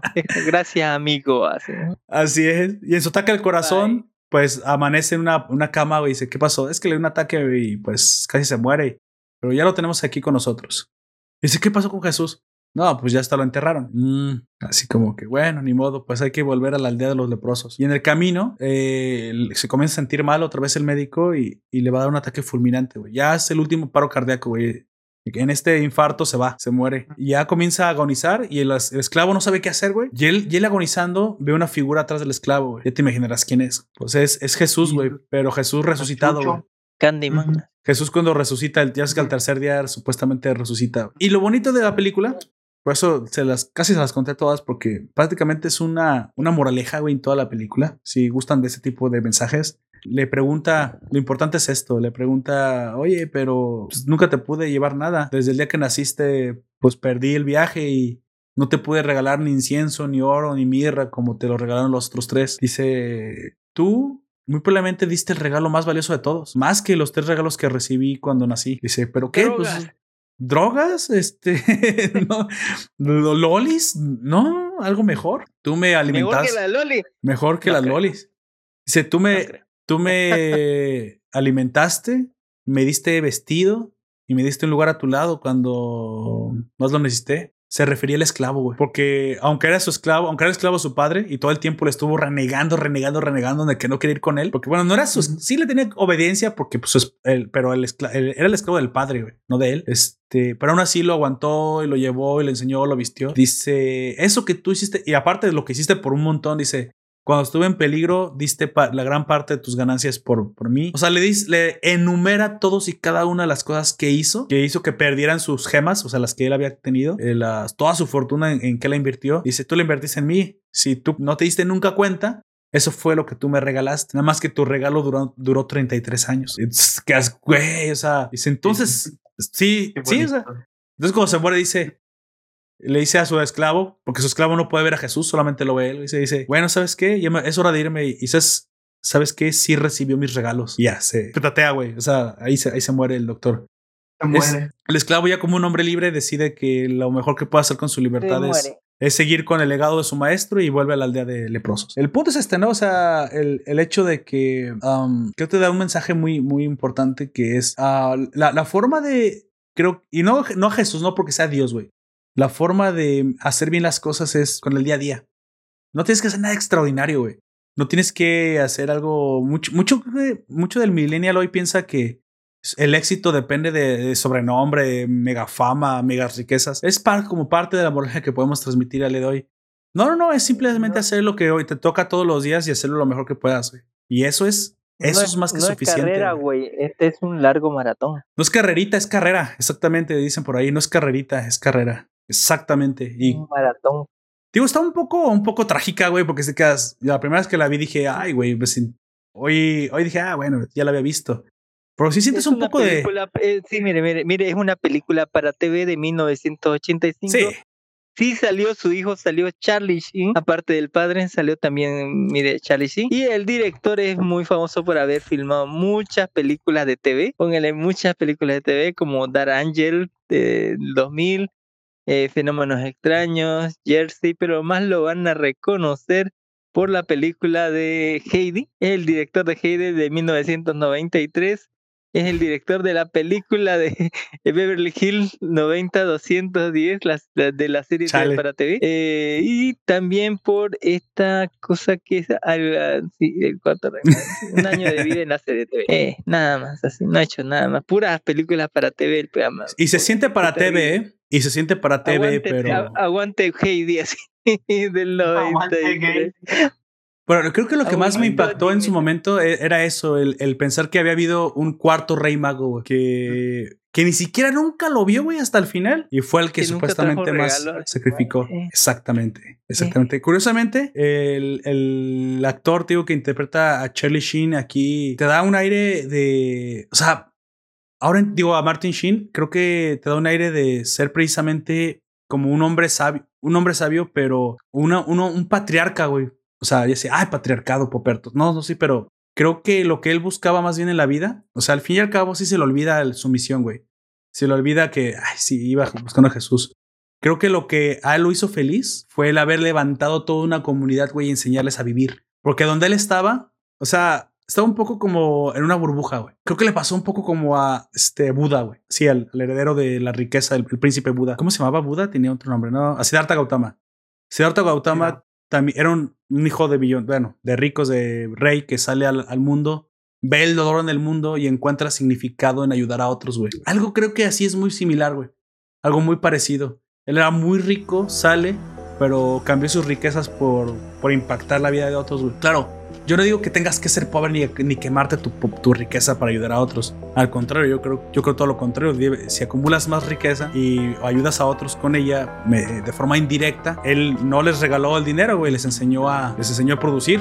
Al fin y al cabo, nunca necesitaron siquiera gastar esa perla que él mantenía ahí, güey, para. No, nunca. Te digo que los atacaron incluso, güey, porque vendían un montón. Ahora, ¿qué, qué se creen estos de la aldea leprosa? ¿Por qué se han robado los clientes de los comerciantes? Pues que no se los robaron, güey. Es que sus productos eran de mejor calidad. A- al fin y al cabo, ese es el mensaje con el que me quedo y creo que eso es lo más, lo más importante. No, no, no. No el socialismo. No, no es cierto, no, ese no es el mensaje. no el socialismo.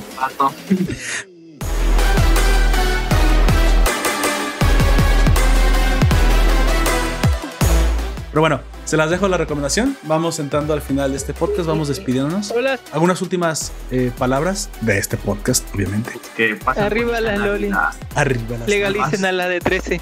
No, 13 no. Don, don Camis, Tranquilo. espérese. 15 todavía. Aguante 15. el hentai, póngale. Hay que hacer uno, uno, uno de recomendación. gente. No, no sé qué.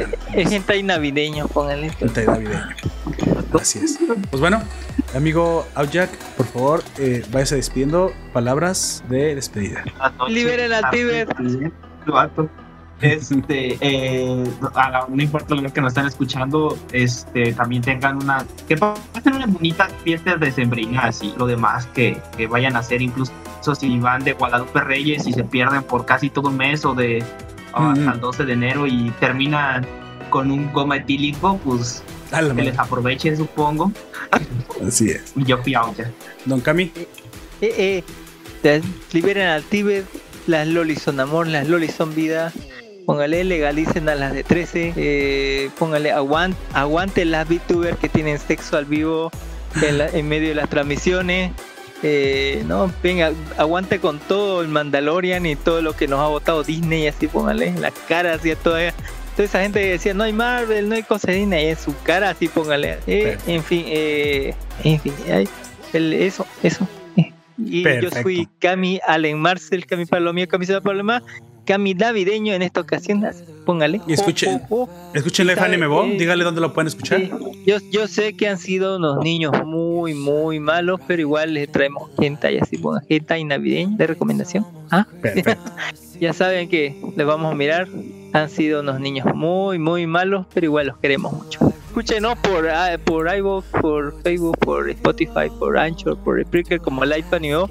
Busque en Google, inclusive póngale Life Anime Bo, aparte podcast y va a encontrar algo, algo le va a aparecer, ¿no? Y escuchen, en- póngale la, la zona fronteriza. Bueno, lo, lo despido por ustedes. El, pues Psychor, eh, escuchen a los chicos de la zona fronteriza, Psychor Side, gran, gran podcast con mucho contenido random, mucho contenido muy gracioso, grandes temas, grandes investigaciones. Hay alguno que les va a encantar, por favor, síganlos. Vida, Y- antes, vida antes de muerte, ¿cómo era el juramento? Vida antes de muerte, viaje antes que destino. Así es. Bueno, también último comentario que nos deja eh, Ale Bush en el stream. Nos dice: Toda la vida pensábamos que mi abuelita. Mi abuelita se llamaba Jos- Josefina y cuando falleció nos dimos cuenta que se llama- llamaba realmente Josefa. Ah, es cierto, ¿te fijas? O sea, yo no sé qué pasa con las familias antiguas de rancho, Abuelita Coco. que ni los nombres conocías de, de los, de los abuelos. Eso es muy real. Para quien se pregunte por cómo sucede esto, es que antes a los niños no se les decía nada. Mi papá, de hecho, es muy así. Hay muchas cosas que sucedían en la familia de parte de, de él y no me lo mencionaba nunca. De hecho, no, no, te- no, no, lo- no me lo contaba. No sé quién se enteraba. Misteriosamente lo veía con otra familia, con otro hijo, con otra mujer. Pero no ni de la propia nada. familia. Ah, hubo Eh. primos que murieron ya. O sea, porque tenemos muchísima ma- familia y hay separaciones de hasta 30 años entre primos. Eh, eh, Y no los conocí hasta que se murieron. Entonces, uy, uy. y mi papá molesto, ay, ¿cómo es que no lo sabías? Yo, ¿cuándo te sentaste y me hablaste de la familia? Si tú no lo haces, no va a suceder por osmosis. Y menos porque estás acostumbrado a, a la generación silenciosa. O sea, a tú, los niños no, no hablan, no saben, no se enteran. Entonces hoy es, es obvio que pues eso pasa. Y eso pasaba en las familias grandes. Muchas millennials de hoy, con familias más compactas, es extraño que digan, ah, ¿esto cómo va a pasar ahora? Pues sí, ahora es más Por raro. eso, por eso muchas veces antes era mucho más fácil encontrarte una hermana, una media hermana por ahí de corteja, ¿eh? Sí, sí, era- sí, yo creo que sí. Yo creo que sí era Oye, posible oye. que eso sucediera. Bueno, Y pues bueno, antes de despedirme, les eh, recuerdo que se pueden conectar a todas nuestras redes. Síganos en Eh, eh, la página web que les voy a dejar aquí en la descripción. Ahí pueden encontrar todo: los, el blog, los podcasts, los directos, todo organizado. Voy a tratar de El traer un poquito Conglomerado Nación Poperto. más, más de exactamente el conglomerado tipo Miren, la vida Está, moderna está de Rocco. lados así, póngale. Voy a tratar de y hacer más, más cruces, pero creo que voy a tener que buscar otra tecnología porque sinceramente tuvimos un- muchas fallas técnicas en esta ocasión. Ah, volvió Psychor. Va y viene- Psychor, va y ¿está- viene Es como una presencia así en mi espalda, así de. Póngale, Chale. Psychor. chale. quiere, quiere volver, pero no lo deja la tecnología. No, lo, no puede volver. Está, está como que cruzando el umbral, ¿no? Ese, ese umbral del espectro electromagnético entre, Ah, la- lo entre los vivos y los muertos. Exactamente. entre la realidad y entre la realidad y lo intangible, ahí está Psycho, el capo total de la vida. Póngale, Así es. Bueno, vive en otra dimensión. Existencial. lo importante Vive es que otra- otra se le hayan pasado bien y por favor déjanos sus comentarios en la cajita de la descripción que siempre los leeremos y siempre los disfrutamos. Pues bueno, Feliz Navidad, eh, feliz, no hay Feliz que Navidad. felicitarle a la gente. Feliz Navidad a todos, que, que le pasen muy buenas fiestas, recuerden abrazar ahí y saludar a toda la gente que A quieren, todos. díganle que los quieren mucho, mucho, mucho, mucho, un abuelo enorme, exacto. eh, ¿no? Eh, eh, Lo- a todos los que nos escuchan también. Lo más importante fuera de comer Dale de las cenas a- abuelita es, es precisamente la familia. Yo sé que esto ya suena como ah, este mensaje de Canal 5, no sé, Un de la mensaje de la televisión. conciencia. Pero la verdad es que sí es importante. Miren, en, en algún momento les dije, yo creí que esto estaba por sentado. No lo está, no lo está. Cuando deja de suceder, lo extrañas. Creo que nos pasa a todos. Y más que creo que la pandemia ha potenciado esta separación que muchos hemos vivido de forma, pues yo sé que en algunos momentos necesaria, pero eso no tiene por qué ser menos, no nos debe abrir menos los ojos a que muchas veces nos damos cuenta que creemos que estamos mejor solos o que no ver a los amigos no pasa nada porque ay me engento, no me gustan las reuniones y ¿Cuál solo, amigo? solo son excusas. Créanme, yo también me la creía. Solo son excusas. Pasarla bien con gente es la mejor forma de, de- de forjar amistades y son importantes. Son importantes. En algún momento creo que, bueno, a todo mundo le llega su, su día. Dirás, no, es que estoy-". cuando estás en la escuela es más difícil porque ves amigos todos los días. Pero una vez que trabajas, Eh, creo que eso pasa. Una vez que trabajas, se vuelve más solitaria la vida. Y uy, creo que cuando eso te es, casas peor. y cuando te casas es peor. Entonces creo que eso es lo que sucede, ¿no? Por eso mantenemos vivas las tradiciones. No porque creamos en, pues ustedes pueden no creer en la venida del quinto Cristo, pero creo Pero que... sí que bien que creen en Corona, ¿no? Exactamente. Uy, y coronita. que sea la excusa, gente, que sea la excusa para que se la pasen bien con los seres queridos. Háganlo ahorita porque el día de mañana un coronavirus se los puede arrebatar, ¿sale? Pues bueno, que la pasen excelente. Yo fui López Puerto, fue un honor estar con ustedes. Gracias a todos los que me Navidad acompañaron, a y todos los que animal. estuvieron, eh, todos los que Feliz estaban año nuevo. en los comentarios. Y por último, te recuerdo que nos puedes escuchar en Evox, iTunes, Google Podcast, en Anchor y por dónde más, Cami. Eh, por todos lados pueden encontrarnos en YouTube, en Facebook, en, en Spotify, en iVoox, Spreaker. Vean Hate Die Hard, eh, Duro de Matar, la película más navideña de todas las películas navideñas que existen. Esperaba que dijeras Eh, por ¿no? Pornhub, pero está bien. y, Casi, casi, casi. y casi por nos censura cada vez YouTube, así porque somos reportes, así póngale. exacto. En fin, eh, y vean, vean Die Hard y ya saben, feliz Navidad y mundo animal. Feliz Navidad. y feliz año nuevo. Y Spotify. Feliz año nuevo. Hasta la próxima.